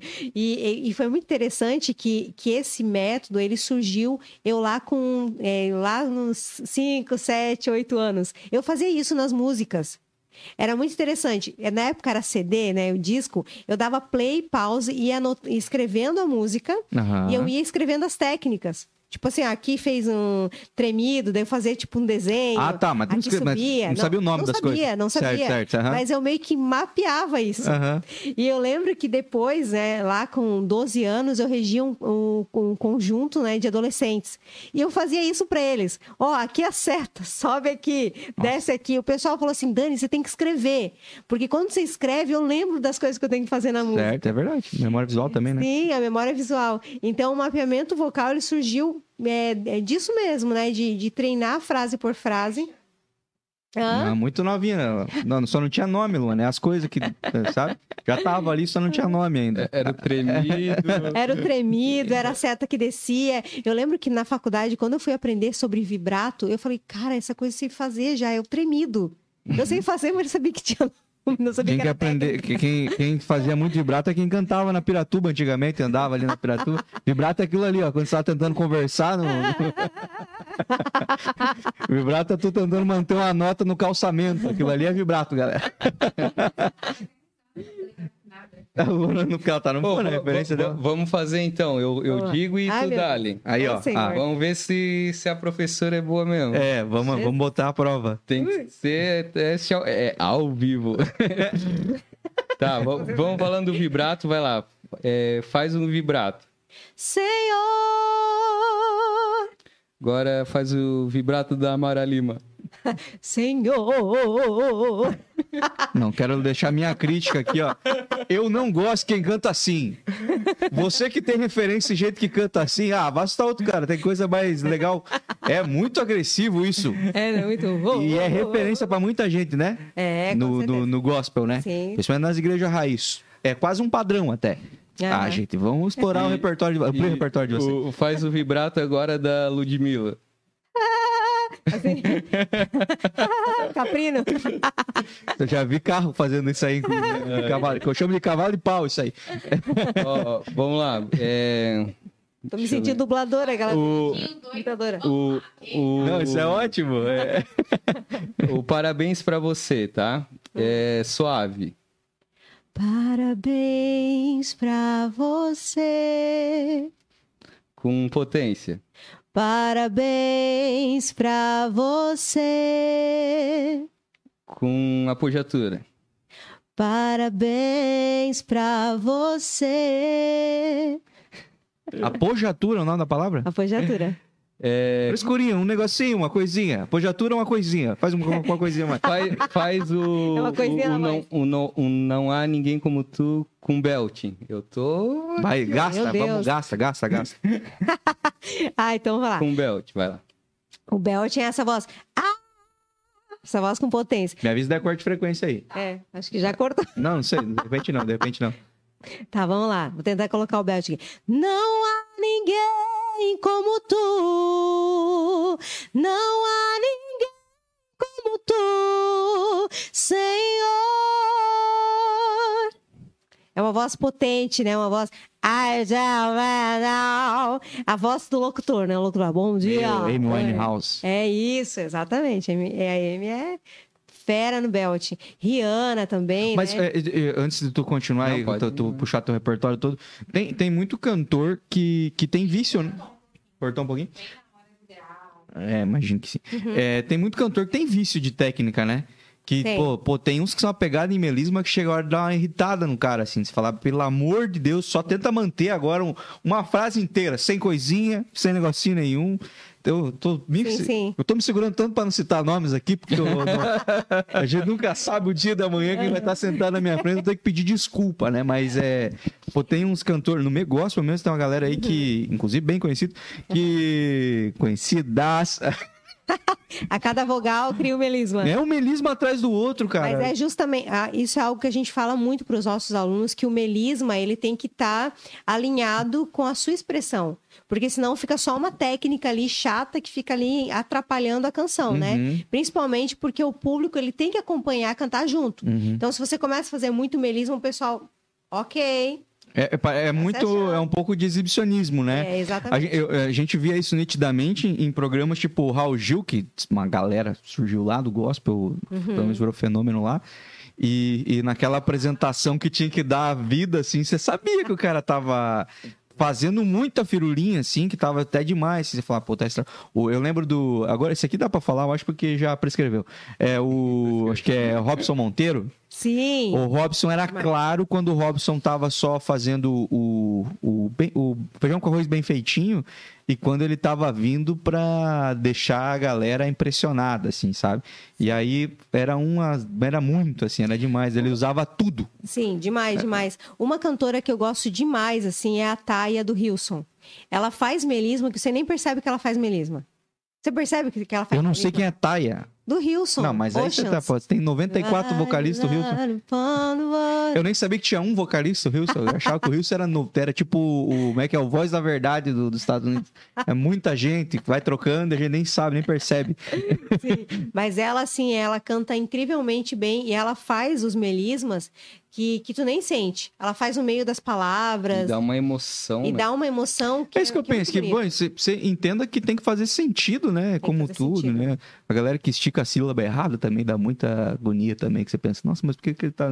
A primeira sílaba, o cara tá dando uma, umas coisas, você fala, ué, o que esse cara tá tentando fazer? Ele tá tentando se exibir mesmo, assim. Então a galera que é assim. Lembrou de mais alguma aí pra nós testar? O... o... Vai lá, faz o melisma aí do Oceans. Ai, meu Deus. Oceans é lindo, hein? Meu Vai. Deus. Ah, e ela faz, é, ela faz uma firula lá em Jerusalém, quando ela faz uma apresentação. E ela faz. Só que eu vou fazer isolado aqui, não vai fazer muito sentido. Mas ela faz algo assim que fica muito lindo. Ela faz. "Oh, oh, oh, oh, oh, yeah." Ela faz isso no meio, assim, sabe? E daí, tipo, Mas a banda é muito cresce, lindo. assim, mil hora A que banda- escuta isso, oh, dá vontade de cordas, chorar, assim. E é muito lindo. E é um melismo, assim, que, que quando, quando ele é emitido, assim, parece, assim, que faz parte da canção. Parece que ela tá falando aleluia, alguma coisa no som, sabe? Aí é lindo, né? É lindo demais, é. Então, esse negócio, você sente um arrepio na espinha, galera, saiba vocês que tem muita técnica envolvida para te Não é para te causar isso, provavelmente, mas se te causa, saiba que é só alguém aplicando muito bem uma técnica no lugar certo, né? Com, fazendo sentido. Exatamente. Aí a coisa. Aí você sente aquele. Você fala, meu Deus, que foi. Os americanos gostam muito de igreja bem tradicional, né? O-? A- Os caras já. Só, mano, dessa veio, né? Até sobre essa questão, a a gente tava falando, a Dani trouxe algo que eu achei bem interessante, que ela falou que o dom não é algo que você precisa aprender, é algo que Deus te deu. Uhum. Então, por exemplo, eu vejo, por exemplo, o dom de cura. Isso é dom.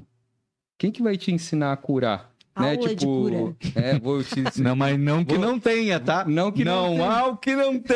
Mas, tipo assim, é algo Escola muito... profética. É. Pode até a pessoa... Você sabe que tem a quinta-feira de cura, que Deus só vai na quinta lá pra fazer cura. Se eu pisar na sexta lá, infelizmente, sexta é a da bênção, é outra parada. E- e- então, tipo, É até... né? até essa questão do culto ali, né? Tipo, tu, tu sentir uma emoção, um negócio e tal, às vezes, é como falou, às vezes é só a técnica. Mas às vezes tu vê as pessoas sendo curadas, se liberta, o cara queria se suicidar, não quer mais. Uhum. O cara que queria se separar, não quer mais. Daí não é só técnica, porque daí é só o poder do Espírito Santo mesmo. É, são, são camadas e você não tem acesso, né? Camadas da, da alma, que a, a música alcança a nossa, nosso coração, a nossa alma, mas a- as camadas eh, espirituais né, de, de, de curar, libertar, despertar, eh, isso aí é só Deus que, que leva, né? Mas ele usa essas ferramentas que ele mesmo criou para fazer isso, né? A voz, a, a voz, a música, enfim. O, o som é uma delas, né? É apenas uma, a uma delas. Inclusive, foi através do falar que tudo se fez. Então, ele, ele queria mesmo que parlássemos, que usássemos a voz, né? Como, como uma ferramenta dele, poderosa dele, né? Ô, gente, eu sei que o papo de música tá muito bom e pra galera que tá assistindo deve estar maravilhoso e tudo mais. Mas é, eu já vou de- já convidar vocês para retornar em outro momento aqui, tá? Para que a gente possa conversar sobre muitas outras coisas, ampliar ainda mais e a gente trazer as dúvidas da galera, as dúvidas frequentes. Quem sabe eu tire o corte de frequência nesse dia, nós batemos um violão aí também. É, pra... Tu toca violão, né? Toco, mas não gosto. Ah, Desenvolva o teu. Desenvolva. Então coloca É. em prática aí. pratique. É, mas já, já convido vocês de antemão já para retornar aí em outro momento. Eu sei que vai ficar faltando contar um monte de história, um monte de caos. Eu queria falar um pouco sobre a trajetória é, da carreira musical da, da, da Dani aí, as, as gravações, os projetos como cantora e também sobre os teus cases aí, que eu sei que muita gente top da música, principalmente da música gospel, já passou pela, pela, suas, pela sua mão, pelas suas técnicas, pelo seu consultório, enfim. É, mas é falar que recentemente é, uma amiga da minha mãe, a minha mãe me contou que uma amiga dela ganhou um concurso, acho que foi lá em Florianópolis, de, de, de, de, de cantores e tal, assim, que ela era aqui de Joinville, né? Uhum. E elas eram do mesmo GP e tal. E eu lembro que eu vi ela várias vezes lá contigo. Amanda, Ah, claro. aham. Que é, que é mandar, que pra mim era Amanda, mas tudo bem, cada um chama do jeito que quiser. É, Amandar, é, mas foi assim que ela ganhou o negócio, com mandar, né? Aham. E eu vi. Artístico, artístico. É o nome artístico? É o nome mas eu tava certo, que era Amanda? É a É Amanda, é ah, Amanda. então o tá tudo certo. Tá Pensei que eu era um burro até aqui, eu era um burro. Mas eu- eu- nos vídeos lá eu vi que era como mandar, né? Que ficou muito bom o nome, inclusive. Uhum. É, a a irmã dela também canta muito bem também. É, mas eu vi que ela passou muito ali, era, uma- era uma pupilinha, né? Sim, com certeza. Inclusive, no dia, foi muito inusitado, assim, no dia eu fiz a preparação vocal dela, Aham. né? E teve, é, as finalistas também tiveram a preparação vocal. E eu foquei muito em abrir o- a voz dela, que a voz dela soasse muito brilhante, porque ela ia fazer uns istos, né? A voz de apito lá em cima e tal.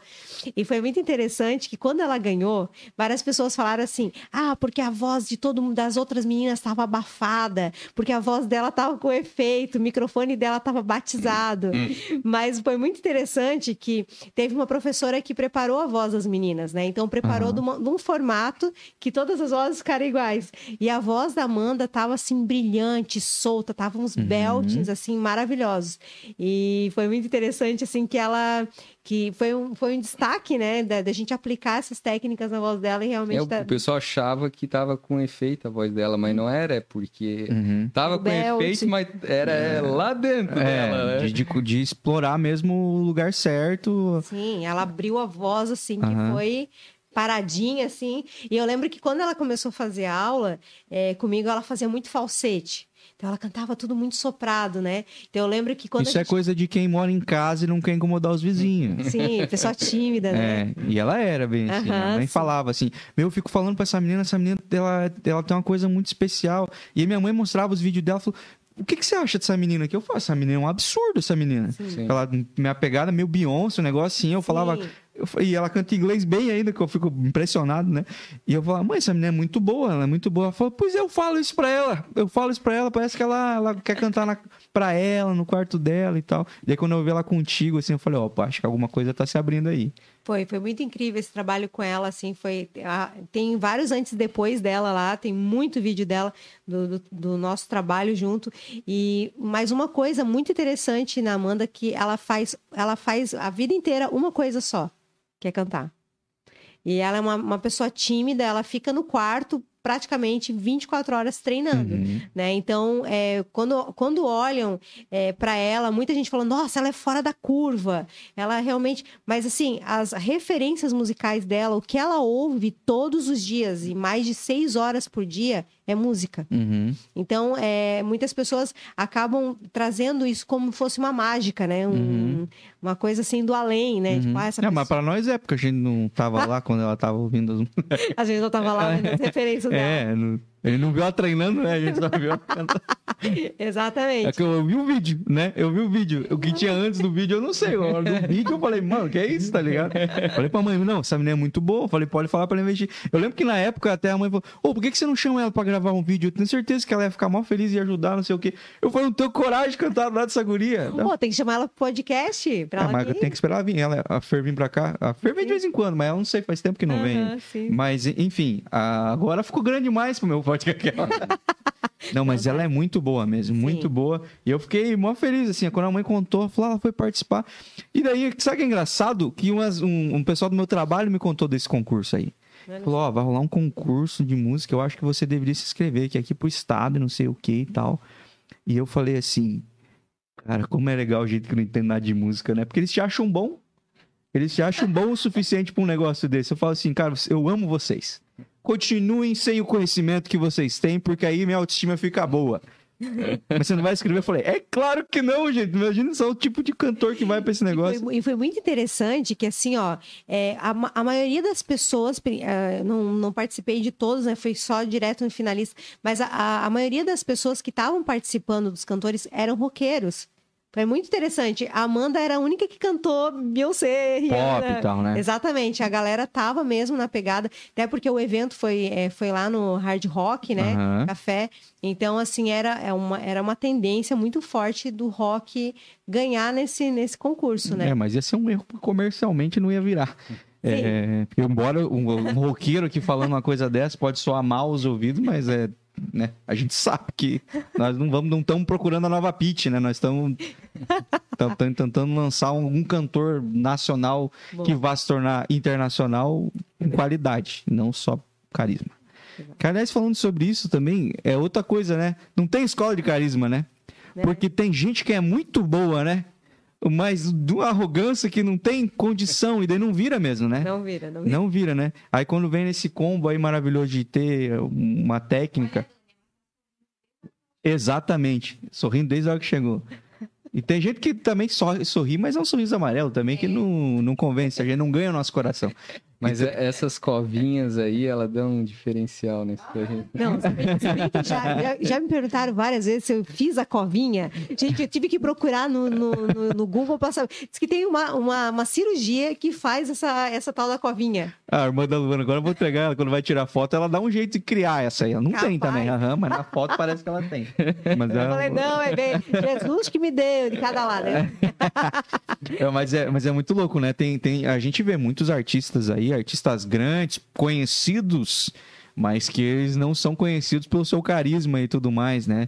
E tem gente que, infelizmente, por ter, ter um baita dom, mas é uma pessoa desumilde aí, não vai longe. Quando vem o combo aí, né? A gente também tem grandes artistas nesse sentido que são pessoas, assim, que são extraordinárias e com um talento extraordinário. Aí é o combo, né? Também vem... É um, um- Vem embaladinho já num pacote. Um, um, um bom presente num pacote bonito, né? É, aí fica bom, dá tudo certo. Ô, gente, eu queria. A gente tá aqui fazendo um quadro novo aqui. Vocês são os segundos a, a, a conhecer e participarem desse quadro aqui. Uh, Que é um quadro. Vocês, vocês gostam muito de viajar, não? gostamos. Gostam? Não estamos viajando muito que a gente só trabalha, né? Mas- Vamos fazer uma turnê, gente. Fazer uma É, Dani tem que Hills. fazer. Dani Hills pelo Brasil. É uma Dani Hills pelo Brasil. Isso, pelo Vamos, isso aí. A Dani Hills pela, pelos rios. E vai pra Rio Grande do Sul, Rio de Janeiro, Rio Grande do Norte. Eita, glória. Mas assim, ó, esse quadro aqui é, é o, o Viagem em Comum, aonde a gente vai falar um pouquinho sobre viagem. Esse é o tema desse, desse quadro aqui, é, que um dos nossos parceiros está oferecendo, que é o pessoal do Lisboa Espera por Ti. Quero convidar você a conhecer o pessoal do Lisboa Espera por Ti. Se Portugal é um destino que você pense em- em conhecer e visitar, tem brasileiros lá, a Carla e o Carlos, que fazem tours e excursões exclusivas, personalizadas para vocês, lá para você com a sua família, com seus amigos, conhecerem e explorarem o que você quer conhecer de Portugal. Vai para Portugal, vai para Lisboa, saiba que a Lisboa espera por ti, está à sua disposição. E se o tema é viagem, eu gostaria de perguntar para vocês qual foi a melhor viagem que vocês já fizeram. Agora vamos usar o casal, né? Qual a melhor viagem que vocês já fizeram juntos? Gente, ó, assim, ó, eu amo viajar, mas, ó, você acredita que a gente nunca saiu do Brasil? Ah, mas eu também não. E várias pessoas falam, nossa, Nunca e- saí do sul. nunca saiu do sul, exatamente. Eu acho que a melhor viagem que a gente fez foi na nossa lua de mel, né? Foi em Floripa, lá na. Como que é o nome do lugar lá? Co- Costão do Santinho. Costão do Santinho. Baita, baita. Foi, uma, foi a melhor viagem que a gente fez a- até hoje, assim. Que comida de graça. É, porque é open, open tudo, né? Open tudo. Caiu pra dentro lá, pode dar, né? É a Luana já foi lá, disse que é bem legal mesmo. A Luana já voltará esse ano ainda. Não me levará de novo, mas tudo bem. É, E, e tem algum lugar que vocês querem muito conhecer, assim, que é o sonho de vocês viajar e conhecer? Ah, eu quero muito conhecer Gramado. Tipo, aqui, aqui na- no, no Brasil. né? Não, mas o o lugar que a gente mais deseja conhecer é Nashville, né? né, Que é o berço country, tipo um dos, um dos professores que a Dani sempre estudou um método que é o Brett Manning, né? Ele é de lá. Uhum. E é uma É cidade, a cidade da que música. inspira. Tu vê uma Sim, maioria sim. desses cantores bons, né? Uhum, é, eram de lá. uhum. Então é uma cidade que ela respira muito a música e música boa, né? Não, é, é a Goiânia dos Estados Unidos. É verdade. É o Goiás. É o Goiás, é. É, é bem, bem country, né? O negócio. Nossa, é é um, incrível. uma galera. E é uma galera boa também, né? Então, uma galera muito boa. Nossa, muito bom. Mas também a gente quer ir pra Disney. é, Não, mas, de- mas, mas o rolê de casal seria um, um gramado aqui no Brasil e um Nashville nos Estados Unidos. Né? É. Por que, que vocês não foram pra gramado ainda? Então, né, amor? Por quê? É porque um dia após o outro, trabalho, trabalho, trabalho. É porque a gente tem uma carga muito forte de trabalho em relação agora, até por causa desse, dessa construção, né, do, de, de todo esse formato novo do Uhum. curso. Então, eu combinei com a Dani assim, não, a gente tem que primeiro... Eu sou um cara muito responsável, então é fogo. Então, a gente tem que entregar, fazer tudo certinho, deixar tudo bem zeradinho, comprometido. Depois a gente pensa em outras coisas. Entendi. Então, tipo, quase todo dia tá gravando, né, módulos e aperfeiçoando e tal, até finalizar. Então vou ajudar vocês. Alô, galera de Gramado, Canela e região. Você que tem uma igreja evangélica e tá precisando de ministração aí especial, pensa, uma ministração interestadual, diretamente de Santa Catarina, Dani Rios, uma grande fonoaudióloga e técnica vocal, além de ser cantora e compositora. Leve para sua igreja. Uhul! Aí já estamos com a viagem paga e aí pelo menos o, o Paulo não vai poder dizer que não tá trabalhando, Exatamente. né? Glória É a Deus. Mas falando, estamos indo a trabalho, estamos indo a trabalho, sei. Cara, é lindo. A gente foi uma vez só, vamos voltar esse ano também. E, e é maravilhoso, gramado. Nashville eu não tenho referência para dar para vocês aí, que eu não conheço. Ainda, ainda. Que eu não conheço. Tem uma pergunta boa de, de viagem que você me fez essa semana. é, que você me- quer ver? Eu vou te dizer que você me- acho que você me mandou. Que é uma. Achei muito boa. Que eu sempre, eu, eu sempre pergunto. é, eu vou fazer essa aqui mesmo. Existe algum perrengue que vocês lembram de rolê, assim, de viagem que vocês passaram? De, de, de alguma coisa que não deu tão certo quanto vocês gostariam? Ou, é, ou não, não foi como vocês imaginavam? Pode ser engraçado, pode ser inusitado, tanto faz. Mas Vocês lembram de alguma coisa muito inusitada que aconteceu nessas viagens? Porque vida de missionário não é fácil, né, Dani? Não é fácil. Porque eu, eu já toquei bastante por esse mundão afora e já aconteceu muita coisa aí nessa. De chegar lá não ter o, não ter o microfone, ser aquele microfone de, de karaokê. Misericórdia, só pega grave só. Tem uma. Tem é, grave e muito grave. E a voz do cara já é grave, os caras estão falando assim o tempo todo no, no microfone, né? E de chegar lá não ter caixa de som, não ter. Tem, tem uma igreja que a gente foi, né? Não vamos colocar o Não, nome. Não vamos falar o nome, mas é a quadrangular. Não, não. Mas uma igreja ela convidou a gente para ministrar, daí a gente foi, a gente sempre vai antes. Chegamos lá, basicamente não tinha suporte de som para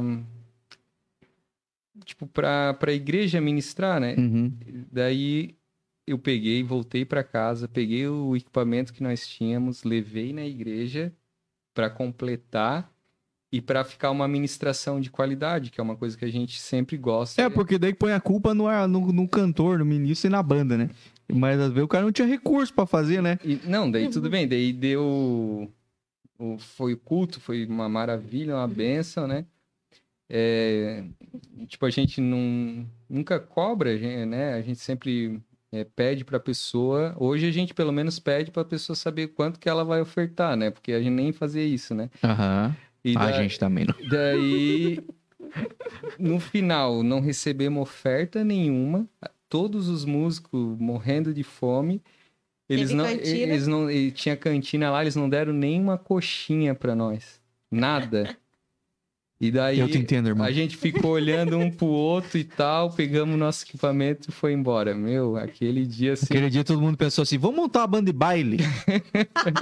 o cara paga o melhor, tem Não, comida por e hotel. isso, por isso que a gente vê vários músicos, né, que são da igreja, que vão pro mundo por causa disso. Porque Sim. o cara só sabe tocar, o cara só sabe cantar. Uhum. E vai viver, né, do quê? Uhum. Por isso que uma das coisas que o meu pai sempre falava, não, você tem que ter uma profissão.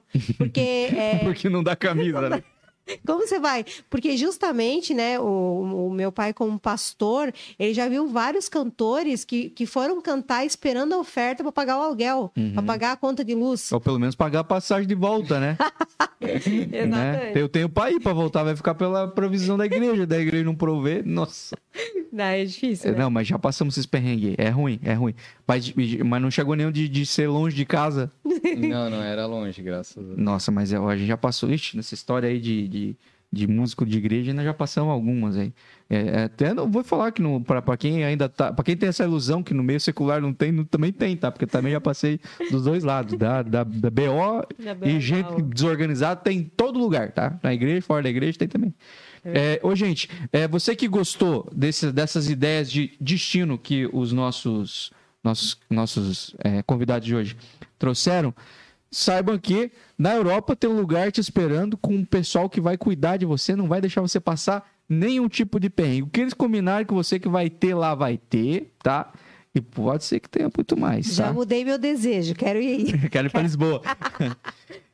Então, procura o pessoal aí no Instagram, arroba Lisboa Espera Por Ti Tours. Procura eles aí, fala com a Carla, com o Carlos. Também dá uma conferida lá. Sempre tem conteúdo massa de- da galera que tá com eles, passeios diferentes que eles estão fazendo, as parcerias que eles têm lá. As possibilidades são infinitas nesse lugar aí, neles que, que são é, o pessoal que levou nosso ouro embora. Então, se você for pra lá, arranca uma lasquinha de ouro de algum lugar, lá tenho certeza que ninguém vai se incomodar, porque afinal de contas eles levaram quase tudo nosso. Então tem uma reparação histórica para nós fazer, tá bom?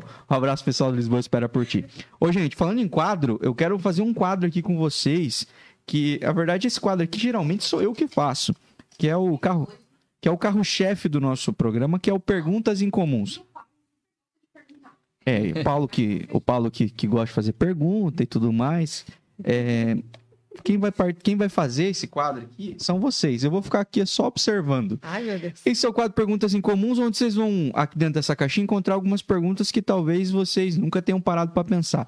O Paulo, acho que sim, que o Paulo é um cara que pensa muito sobre as coisas, Luana. Verdade. É... Porque ele não viaja. Fica em casa.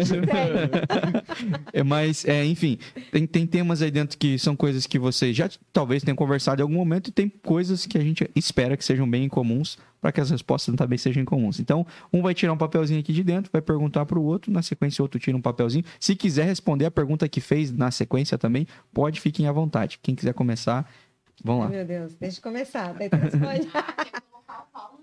Uh! Qual você considera a minha maior habilidade? Hum, e agora? Nossa, se- que quer cantar. como é que vai errar, né, Paulo? Não, apesar do pessoal achar que é cantar, eu acho que a maior habilidade da Dani, ela é inspiradora. Tipo assim, as pessoas, todos os alunos, toda pessoa que tem contato com a Dani, é, a pessoa sai diferente. Ela sai motivada, ela sai acreditando que vai dar certo. Então, tipo, na minha visão, a maior qualidade dela é ela inspirar as pessoas. Tipo, ela Uhum. realmente tipo, transforma ali algo na pessoa que ela acha que essa pessoa acha que tem até aluno lá um, que chegava pensando em se suicidar Uhum. e eh, na aula de técnica vocal aceitou Jesus, tipo, mudou. Então ela tem muito isso de, de inspirar as pessoas. Que massa, que massa. Olha, inusitado. Pra quem achava que era Não. cantar igual eu, pega um meu iPhone. Deus. É, de quem ou de quem você sente saudades? Hum, Do que ou de quem que você sente saudades? Mas é com o dele, né? Não, Não. Você? de maneira genérica. Do que ou de quem que você sente saudade? Vai ter perguntas que vão ser bem é, fora da, da curva de casal de relacionamento aí. Meu Deus. Existe Sim. algo assim que você fala assim, meu, que saudade disso, ou desse tempo, ou dessa época, ou alguém que você fala, meu, eu sinto muita falta dessa pessoa. Espero que eu tenha te ajudado. Meu Deus. Ai. Eu acho assim que uma, uma coisa que eu sinto muita saudade é de ministrar. Ministrar louvor e adoração, né? Teve a época da pandemia, eu acho que a pandemia, assim, deu uma freada na gente e nós começamos a trabalhar mais, né? No- no- nos negócios, na escola Uhum. e tal. E uma coisa que eu sinto muita saudade é de ministrar, de ir nas igrejas, é algo que eu que eu tenho falado muito assim com o Paulo, tem ardido muito no nosso coração, né, para voltar como ele falou, a gente está muito focado ainda em terminar o curso e tal. Hum, é esse tempo, né? esse tempo. Mas eu sinto muita, muita saudade, assim, Uhum. de estar com a igreja do Senhor e cantar e, e ver Deus, Deus fazer algo, né? E uma das coisas que eu sempre falo para Deus assim: ai, Deus, por que, que o Senhor me colocou para dar aula? Porque eu amo cantar, eu quero cantar, né? Aham. Mas Deus que me colocou e, e as coisas foram surgindo por- porque eu sempre amei, assim, Uhum. é, ministrar na casa de Deus e ver as pessoas sendo transformadas, as coisas acontecendo. Uhum. Então, eu tenho muita saudade disso, de Uhum. voltar nesse tempo. Alô, pessoal de, gra... de Gramado e região, volta a repetir aí, ó. Tá com a Né? faca e o queijo na mão. Esse Eita, convite, ce- esse mês será respondido rapidamente, viu? É só mandar. Eu tenho certeza que. né? Amém! Dani Rios pelo Rio Grande do Sul, Ana. Meu Dá pra fazer um ator, com certeza. Vamos. Pega outra aí, Dani, pega outra. Então, vamos lá. Meu Deus, tô nervosa. Vamos lá. Quando foi a última vez que você chorou e por quê? Aí, Paulinho, quero saber agora. Tu chora fácil, Paulinho? Não, eu sou um cara bem controlado.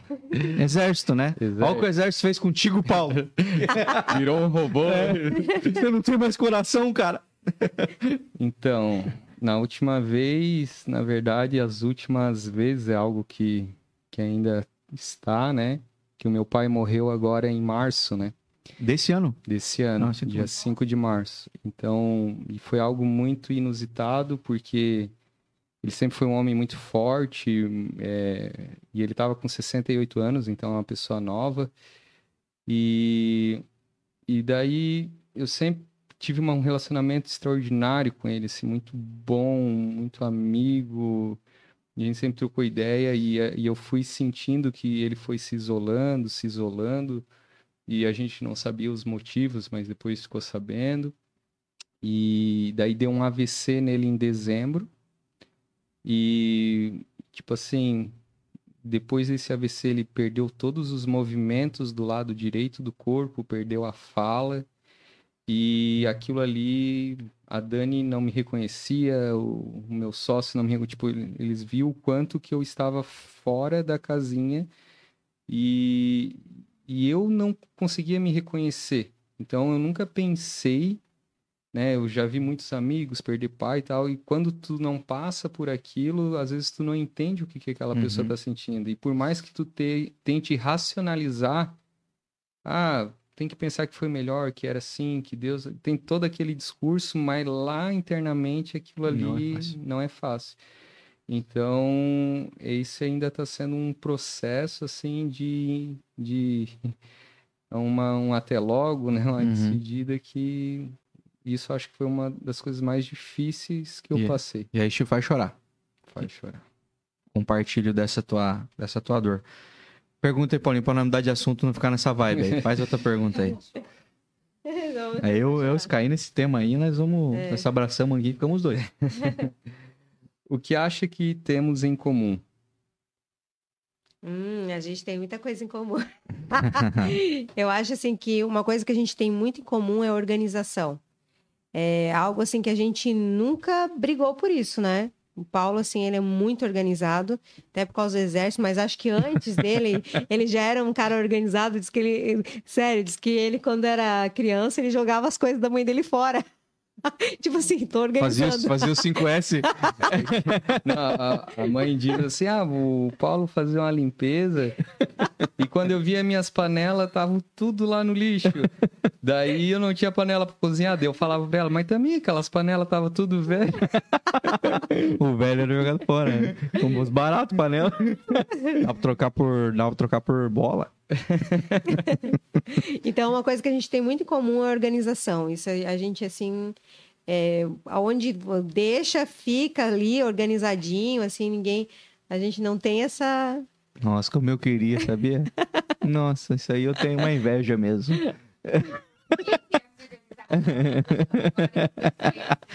Cara, a Luana é a mãe da desorganização, vocês não fazem ideia, assim. É. é. Um, é, é, a nossa combinação é, eu sou organizada, a Luana gosta de coisa limpa, eu gosto de coisa arrumada. Pra mim, se tá desarrumado, tá sujo. Aham, também. Ai, pronto. Daí, né? daí, daí fecha. Tá Daí fecha. A conta fecha. Pega mais um aí. Vamos lá. Qual pessoa você gostaria muito de conhecer? Ah, essa eu tenho curiosidade. Hum, Qual pessoa? Viva ou morta? Ah, Billy Graham. Billy Graham, da hora. olha, não é querer ser, como é que se diz? É, Gospel. mas olha, o cara que eu quero conhecer mesmo é Jesus, assim. de- Resposta gospel. Eu tenho essa vinheta. Porque tu, tu lê ali e, tipo, é tão incrível, Achei né? que tu queria conhecer o Paulo da Bíblia. Tu- é tão incrível assim, né? Tu, tipo, uma parada. Ah, diz, ah, quem escreveu a Bíblia foi humano, não sei o quê. Pô, eu quero conhecer esse humano, porque é, é extraordinário. Só, só se tu pega os, os evangelhos ali, Uhum. mesmo que tu tirasse tudo, só os evangelhos, tu- quando tu lê aquilo assim, tu fica assim, meu Deus, cara, como que uma pessoa, né? Que não é uma pessoa, é Deus, né? Pode ter um jeito de tratar, de lidar, um conhecimento assim, fora normal. Então imagine tu bater um papo assim. O que, que você queria perguntar pra ele? Primeira coisa. Primeira coisa que eu É. queria perguntar. Essa é inusitada. O, a primeira pergunta eu acho que eu queria, que eu desejaria fazer é entender por que desse processo da Terra. Uhum. Tipo assim, porque eu vejo que isso aqui que nós vivemos hoje na Terra é algum tipo de processo, porque ele promete uma, uma nova Terra, né? E tem o lance de, tipo, tu ir pro céu, tu ir pro inferno e tal. Então, é, e, e daí tu, tu tá num, num processo que ele, é, ele, ao mesmo tempo que ele é, é, é difícil, né? Porque viver na Terra, se tu parar pra pensar, não é fácil né? Desde sustento, de tudo o mal que todos os dias estão de todos os lados te puxando para as coisas más, para tu fazer Uhum. coisa errada, enfim. Uhum. Principalmente quando você tem conhecimento disso, né? E Quando você tem noção do bem e do mal. exatamente. E daí quando tu tá com, com Deus, tipo, existe uma outra atmosfera e tudo, né? Uhum. Então, tipo assim, o porquê que teve que. Porque tem várias teorias, mas só ele um dia vai saber res- responder por que que teve isso, né? Uhum. Tipo, sei lá, vamos dar um exemplo, suposição, né? Pô, a gente vê lá que existe a questão de um dia que o diabo foi lançado na Terra, Uhum. que uma terça parte dos anjos foi com ele e tal. E sei lá mais o que pode ter rolado aí nesse acontecimento. E daí tu vê o Deus, né, com, com que eu vejo que Deus nos criou, tipo, desde o início, não, a gente não é um projeto B, não é porque o diabo saiu que a gente foi criado, né? Eu acho que a gente sempre esteve ali, mas eu acredito que ele deve ter questionado. E aí, tu, como é que tu vai lidar aí com os teus preferidos, sei lá? Então, Uhum. então tal, daí a gente vê um pouco nisso na história de Jó, né? Uhum. Que ele tudo que o diabo fez e, e Deus falou, então vai lá. E daí tu vê a resposta de Jó em relação a tudo. Então, tipo, entender, eu queria entender esse processo, o que, que foi a criação da Terra, por Uhum. que que, tipo, foi criado o jardim e, e daí virou no que virou.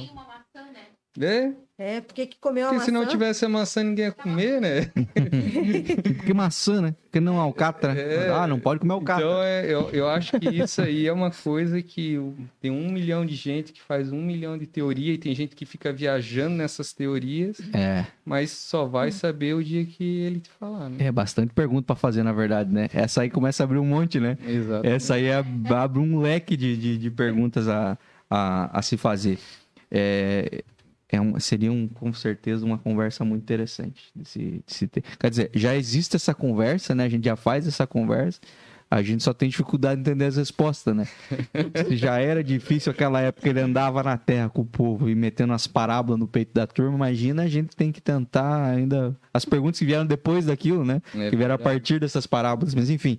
É, ô, gente, é, aqui no Incomum, eu já vou encerrar aqui esse, esse quadro aqui, que senão É, tenho medo que saia mais uma pergunta relacionada a pai aqui eu que chore. É, é, aqui no Incomum a gente tem esse símbolo. Ah, por todo lugar tem aviãozinho de papel, né? Que é o, o, o símbolo desse projeto. E a gente costuma dizer que as pessoas, elas são como aviãozinho de papel, elas são feitas da mesma matéria-prima.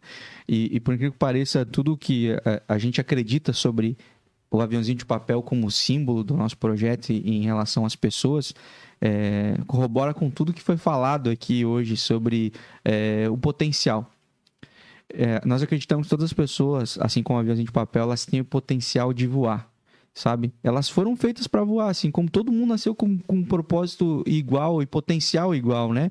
O que muda? O que muda são as trajetórias, são os caminhos. Alguns vão voar mais longe, outros vão voar mais alto, mas fato é que todos foram feitos para voar. Nenhum avião de papel foi feito para ficar estacionado.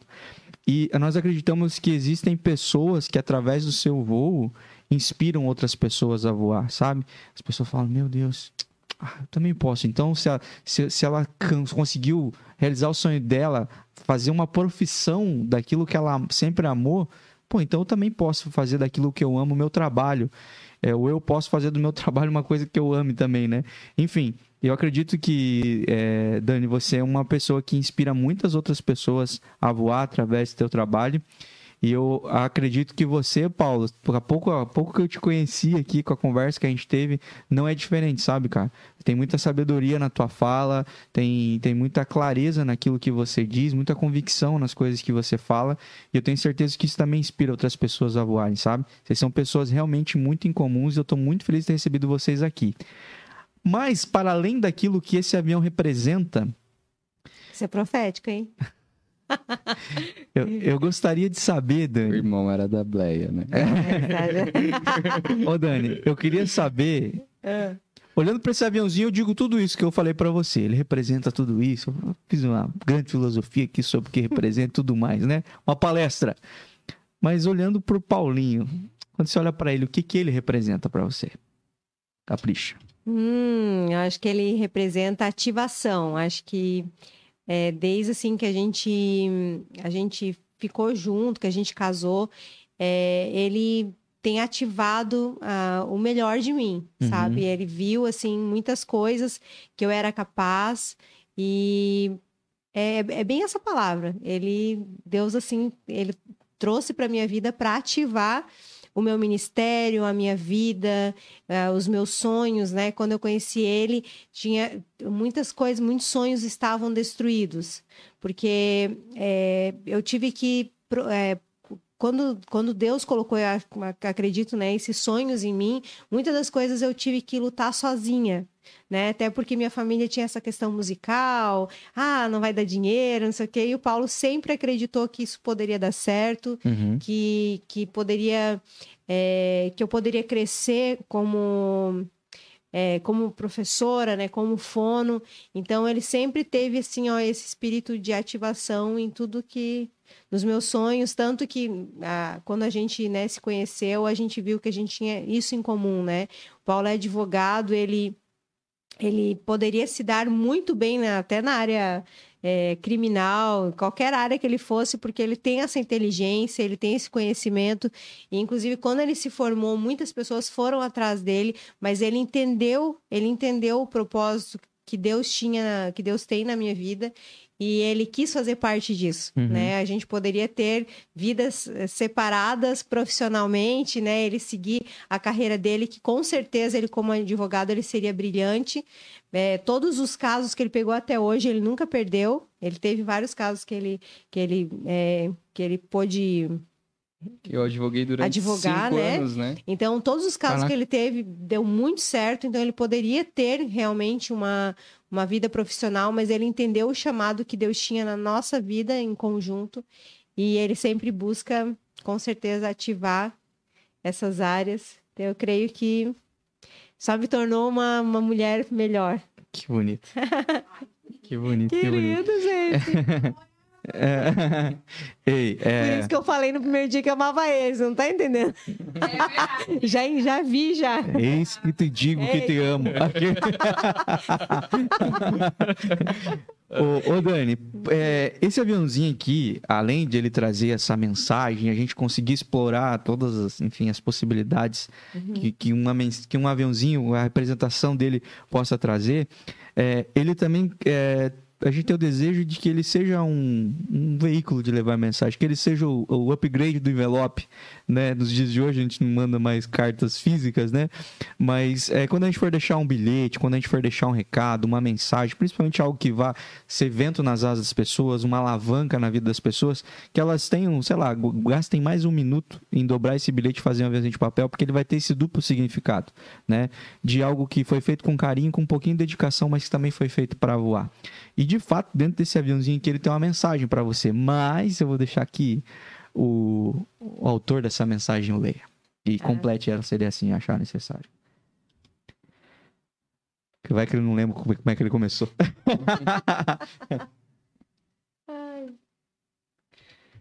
É, meu amor, como diz a Rebeca, você é a nossa preferida. Uma esposa linda e maravilhosa, uma mãe dedicada e amorosa, uma inspiração para milhares de pessoas. Segue firme no propósito e lembre que sempre estaremos aqui te apoiando e lutando junto contigo. Você é o grande amor das nossas vidas. Paulo e Rebeca. Ai, meu Deus, que lindo! Tu que escreveu! Que lindo! Ai, amor, te amo. Se beijaram. se beijaram. Meu, que lindo! Como é que vocês se beijaram? O pessoal aí que não é crente, eles vão pensar, mas que os crentes não beijam, eles não. Tô sem graça. Não, Deus já pensou, cara. Amor, vem. Rapaz, É, não ia ter a Rebeca. É verdade. É, que legal. É, gente, muito, muito bom mesmo ter vocês aqui. É, fico, fiquei muito feliz de tudo que a gente conversou, de tudo que vocês abriram aqui, tudo que vocês compartilharam. é, de, enfim, a gente explorou muito mais do que eu imaginava. Como eu falei, tinha um, eu tenho um zilhão de perguntas e coisas que eu ainda quero, quero saber. Eu volto a dizer, estão convidados a retornar aqui. É, poderiam ser 10 horas de conversa, tenho certeza que assunto não ia faltar. Verdade. Aí depois era só o, o, o Paulinho fatiar isso aqui e fazer um outro curso. Então, assim, gente, muito obrigado mesmo, tá? Que Deus abençoe demais a vida de vocês, os projetos de vocês, os que estão rolando, os que virão, os que vocês nem sabem ainda que Deus tem para a vida de vocês, mas que seja tudo excelente, que seja realmente incomum. E atenção, Wanderson Almeida, olha aqui, ó. Tem um cara, larga o microfone no peito, segure aí, ó. Vou pegar tua licença maternidade aí, paternidade no caso. Aí, ó. Larga no peito do Paulinho, que o Paulinho tá mandando bem. Um abraço pro Wanderson, pra Marlise também. Tá chegando, né? Deve tá, Tá na, chegando. na beira aí já, né? Ah, Deus abençoe lá vocês, que também já tiveram por aqui. É, gente, obrigado demais. Deus abençoe o retorno pra casa de vocês. Espero que tenha sido bom pra vocês aqui. Oh, amamos estar com vocês. Foi o nosso primeiro podcast. A gente não tinha ideia de como seria. A gente, meu, amou, com certeza. Que bom, que bom que vocês gostaram. Maravilhoso. Que bom que vocês Amém. gostaram. Foi profético esse negócio aqui, ó. Tô falando, hein? É? Ô, Aleluia, que linda a a boneca. Receba! Você que estava com a gente até agora, muito obrigado. Você que participou do chat, muito obrigado. Você que está no YouTube, clica em se inscrever. E você que está no Facebook, clica em curtir. Vai pro Instagram também, segue a gente lá, arroba bem comum. Sempre tem conteúdos lá, sempre saem os cortes dos episódios e sempre tem conteúdo original saindo lá, exclusivo pra galera que segue a gente lá. Inclusive, aí vai sair um conteúdo dando spoiler de Dia dos Namorados.